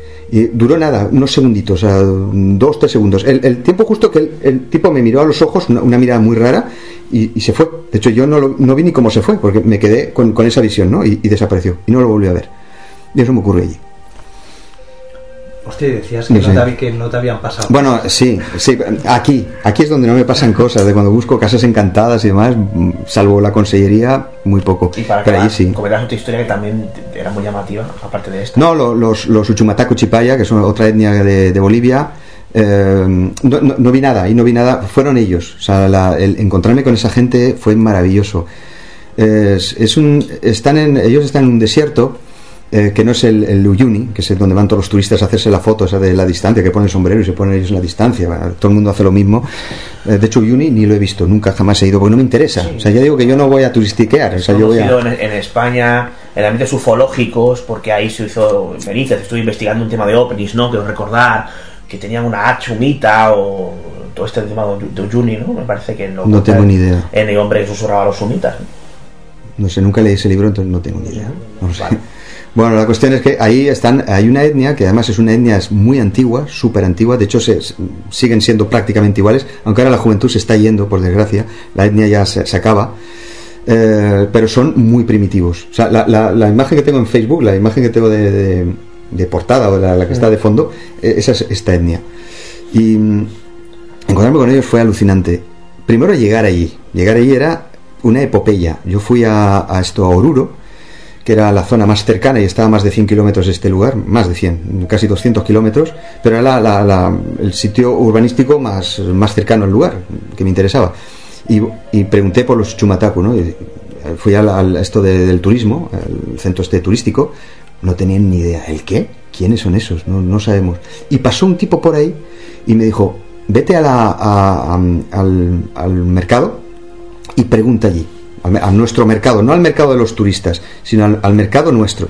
Me fui ahí al mercado de ellos, de hecho me aproximaba a, a- sobre todo a las bolivianas y se, iban, uh, me huían, digo, joder, ¿por qué? ¿Que soy, ¿Tan feo soy? O sea, bueno, hasta que al final conseguí, conseguí hablar con, una persona y me dijo, eh, sí, sí, sí, sé, sé, quiénes son. Ahí solo va un autobús y mira, ahí es ese. Y dije, me subo al autobús. Subí al autobús, cochambroso. Era un autobús que además iba a Chile. Me subo al autobús, digo, yo no sé, me voy a, me voy a pelo, no he comprado comida, estoy con solamente unos, eh, tenía unos sobrecitos de ketchup y unas galletitas, no tenía nada más, y tés, no tenía nada más. Digo, ¿qué coño voy a comer yo? Digo, a mí me da igual, me lanzo. Y voy para allá, no tenía ni idea de dónde está, de sí, sí, creo que están por ahí. Bueno, y me, me dejan en un pueblo, en un pueblo de cuatro casas, como la Cornudilla, una cosa así, pero en Bolivia, ya en el desierto. Me dejan tirado ahí y como en las películas. Me bajo, el autobús se va, deja ahí su, su, su polvareda y escucho el... Los cuervos, digo, estos se me van a comer esta noche. ¿Dónde Eso, eso, eso. Digo, ¿dónde coño me he metido yo, no? Digo, ¿qué hago aquí? ¿Cómo voy yo allí? Que estoy en la nada, hay cuatro casas, digo, me acercaré a las casas. Pero me veo una mujer sentada en el suelo, que además me parecía que era, que era un uchumataku, y un montón de trastos alrededor. Me acerco a ella y le pregunto, "Oye, es que quiero llegar a- al, poblado de Chumataku. Y dice, sí, sí, yo soy Chumataku. Y, y mi marido, casualidades de la vida, ¿eh? y mi marido viene ahora que tiene, eh, es el que tiene el coche. Solo hay un coche en- para todo el pueblo y es el único que sabe conducir es él. Y digo, aleluya, ¿no? Eh, les ayudo a cargar las cosas, me monto en, el- en la furgoneta y nos vamos para allá. Eh, de noche hace un frío que pelaba, me dio una manta que apestaba a perro muerto, pero bueno, yo estaba ahí detrás, una furgoneta esa descubierta por detrás, ¿no? Eso sí, el cielo, el, más bonito que he visto en mi vida, o sea, precioso, ¿no? Y yo digo, bueno, allá vamos. Eh, fueron horas de, de- de- de tránsito, un- dos o tres horas, y llegamos al, al sitio, me recibieron la verdad que muy bien, me metieron ahí en una choza y, y ahí me quedo. Una choza sin luz, y tenía- encendía velas y no había forma, porque no hay casi oxígeno en ese lugar. Entonces, una llamita así, no había forma de iluminarse, era todo un pequeñita. desastre, muy pequeñita. Entonces, a- eh, amanece al día siguiente y salgo de la choza y, me, muevo por ahí, no veo a nadie. Joder, no hay nadie aquí. Abro una puertecita, hola, perdone, eh, ¿hay alguien por aquí? Y me veo el animal, yo, yo he comido de todo, de todo. Insectos, larvas, eh, serpientes, he comido monos, mm, arañas, todos los bichos del mundo, pero hay un animal que odio. Es, es, un- es, mm, es fobia lo que le tengo, que es la rata y me veo ratas colgando. Digo, no me jodas que voy a tener que comer rata. O sea, solamente su aspecto ya, ya me daba asco, ¿no? Digo, hostia, qué asco, ratas. Eh, ratas y flamencos, porque hay un montón de flamencos que también comen flamencos. Digo, bueno, si hay flamencos, comeré flamencos. Tuve que comer rata, ¿eh? al final. Bueno, sí. Y nada, no encuentro a nadie. Sigo caminando y está el río, el río, ¿cómo se llama ese río que le cruza? El río Lauca, el río Lauca, congelado. Estaba todo con una, una placa de, de nieve.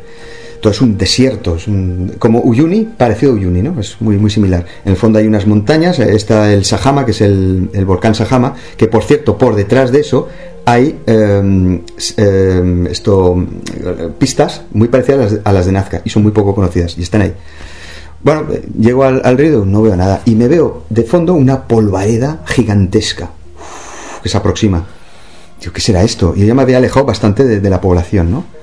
Y, una voz por detrás me dice, si quieres vivir, vente conmigo, porque em, eso si te agarra, mm, no sales vivo de aquí. Y digo, bueno, me, me voy para atrás a por mis cosas y no, no, no, que no da tiempo, es que tenemos que cruzar ya. Nos metimos en el agua, con un palo ir rompiendo el hielo, el, el agua está aquí, congelado, Hasta el pecho. hasta el pecho. Conge- eh, yo se me cortaba la respiración. Pero yo veía al tío caminar y digo, este tío, este tío no va a ser más que yo, coño. Pero se me paralizaban las piernas, digo, voy a acabar aquí y se me va a llevar la corriente y a tomar por culo. Pero al final conseguí cruzar y nos metimos en la choza a toda prisa porque lo que venía era el, el kisogo, que es una, le llaman así, el kisogo, que es una especie de, de tormenta de arena, pero bestial. O sea, no puedes ni respirar, como pasó en Estados Unidos. ¿no? ¿Eh? Los Gimli africanos, estos Sí, sí, sí, sí, parecido a eso, o lo que pasó en Estados Unidos en los años 20, ¿no? El, el Dust Bowl, aquel, ¿no? Pues eh, estuvimos ahí eh, bastantes días dentro de, de una chocita, eran putucus, que son unas chocitas así redondas, parecen africanas, de hecho, y ellos, los, los Uchumetaku, parecen tibetanos, una cosa muy, muy curiosa. Y ahí estuve conviviendo con esa familia, que era el, el hombre, la mujer y su hija, y la verdad que muy bien. Pero ahí es donde tuve que comer rata, ese es el problema. Eh, dos preguntas para acabar. Una relacionada con la comida. ¿Qué es lo más extraño o, o estrambótico que has comido en este tipo de viajes? Mono. Mono porque eh, cuando queman los monos parecen humanos, tío. Y claro, es que parecen humanos. Una vez quemados, parecen humanos. Y claro, les, les quieren las, las, las patitas, los bracitos y toma, cómetelo. Y oh, es bastante asquerosete, asquerosete. ¿Qué más? Eh, arañas. Las arañas son repugnantes, pero hay que comerlas también. Notas los pelitos. eh, eh, gusanos, gusanos. Un ¿Qué poco pasa como a ti con las ratas, a mí con las arañas? Ajá. No sé Yo por suerte no. No, la rata me la comí así, ¿eh? Tapándome la nariz porque qué asco, me he comido una rata, qué asco. Y no eran, no eran eh, eh, esas ratas que se comen en Perú y en, y en Bolivia. No, no, no. Eso que le llaman los, no me acuerdo el nombre que recibe, que es un, es más, más bonito. El animal es otra cosa, ¿no? El cucuyo, cucuyo, algo así le llaman. Bueno, en Alberique nos llaman rateros. Ah, verdad que allí es verdad, pero es ratas verdad. de campo de. Claro, claro, claro. No, esas también, tampoco son de alcantarilla, pero es rata, ¿sabes? Y a mí ese bicho me da asco, que no puedo con ese animal. Y además veo una rata y, y es que salgo huyendo, es que es- me, me- me- me aterroriza ese bicho, me- no sé qué, qué- qué tiene, su aspecto me, da asco. Una vez me acuerdo en la, en la selva amazónica, eh, yo siempre duermo con un cuchillo y con una linterna, siempre, siempre. y oigo un ruido, tenía colgado unos, unos, eh, unos plátanos, una cuerda que había colgado, y oigo un ruido. Digo, hostia, un bicho se está comiendo mis, mis plátanos. Alumbro una rata así de grande. De, Ya no dormí de más. casi medio metro. Era así. Era enorme. Y no era una, una zarigüeya, de hecho ahí no hay zarigüeyas. O sea, era una rata así, está por la cuerda, con la luz ya ¡pum! huyó, ¿no? Pero claro, los plátanos los tiré a tomar por saco. Digo, cualquiera se come ya esto. Si lo come otro bicho, y me los como, no pasa nada. Pero ese bicho no. Y, y hablando de bichos, eh, porque antes se quedó un poco colgado eso que lo comentabas al principio. ¿Cuál, en- cuál es la caterva de bichos con los que te has encontrado, aparte de la rata gigante que nos acabas de contar? Pues bichos, Que no hayas tenido que comerte, se entiende. sí. Pues no sé, bichos que haya ah, En peligro nunca me he visto con animales, ¿eh? Nunca, nunca me he visto en peligro. Es el problema, que no, que no lo ves hasta que ya no Claro, claro, claro, esa es la cosa. Sí que he visto tigrillos, eso sí que he visto bastantes. Eh, bueno, eh, anacondas, hasta el gorro de ver anacondas. Hasta el gorro de ver anacondas. Eh, ¿Qué más bichos he visto? Mm, bueno, los delfines, esos, esos son bonitos de ver. Los delfines son muy bonitos. anacondas eh, no, no te acercabas porque estas son peligrosas. estas te- Sí, claro, claro, no, no, no, las, eso que las ves, pero no, no, Sí. acercarme para que me- yo no soy Félix Rodríguez de la Fuente, vaya a agarrarlo, paso, el bicho ese no me interesa. Eh, no sé, un poco de todo, bichos de todo tipo, Escorpiones. escorpiones, no, escorpiones allí no, escorpiones que yo recuerde no he visto ninguno, que yo recuerde. Pero bichos así raros de allí, que, esos, que sabes que son peligrosos por su aspecto, pues sí, unos cuantos, unos cuantos. Pero yo intento huir de esos animales, no, no me acerco demasiado a ellos. Y en fin, pues un poco es esto, las aventuras gorongoro de los clics de Famóvil. ¿Sabéis del anuncio aquel? No, soy muy jóvenes. Sí, hombre, sí, por supuesto. Lo que pasa es que siempre dicen Famóvil, pero eran Playmobil, ¿no? Sí, pero ahí decían Famóvil. No, no sé. En el anuncio era Famóvil. Yo creo que era Famóvil, ¿no? Quiero recordar que era Famóvil. Yo recuerdo Playmobil, pero a ver, no sé, yo soy del 82. eh, no sé si te parezco demasiado joven. Pues eh, ese sería, el anuncio sería de esa época, 82 o por ahí. Ah, bueno, pues claro. Pues, La expedición Gorongoro de los clics de Famóvil, me acuerdo todavía.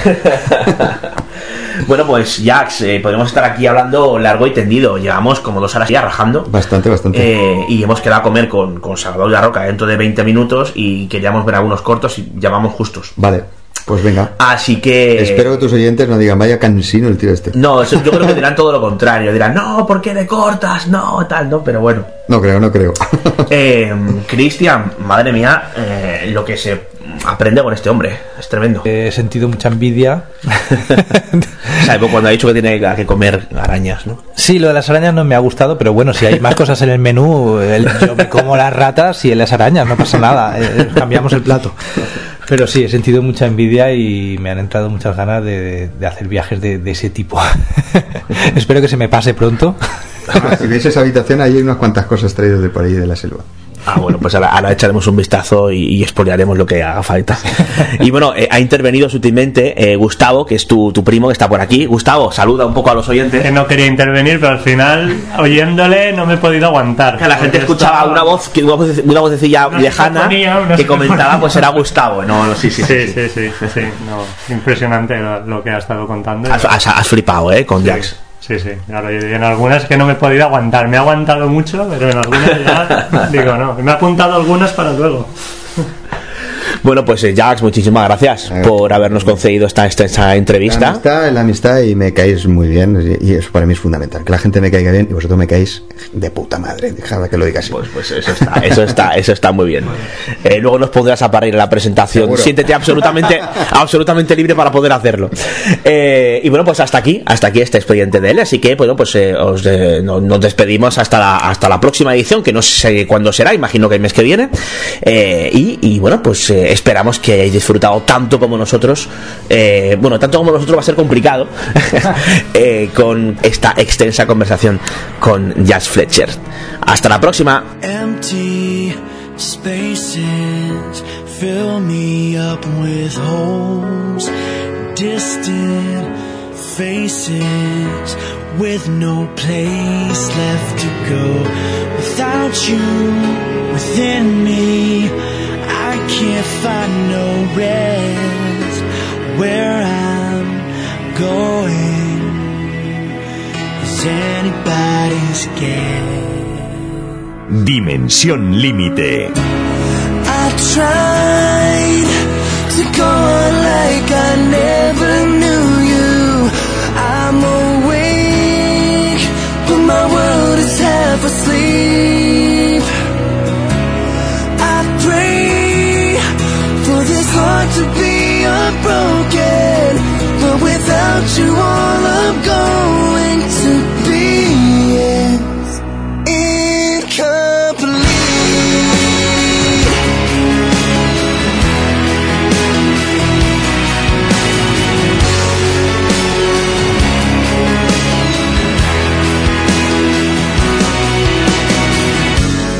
voices tell me I should carry on, but I am swimming in an ocean all alone, baby. My baby, it's written on your face. You still wonder if we made a big mistake.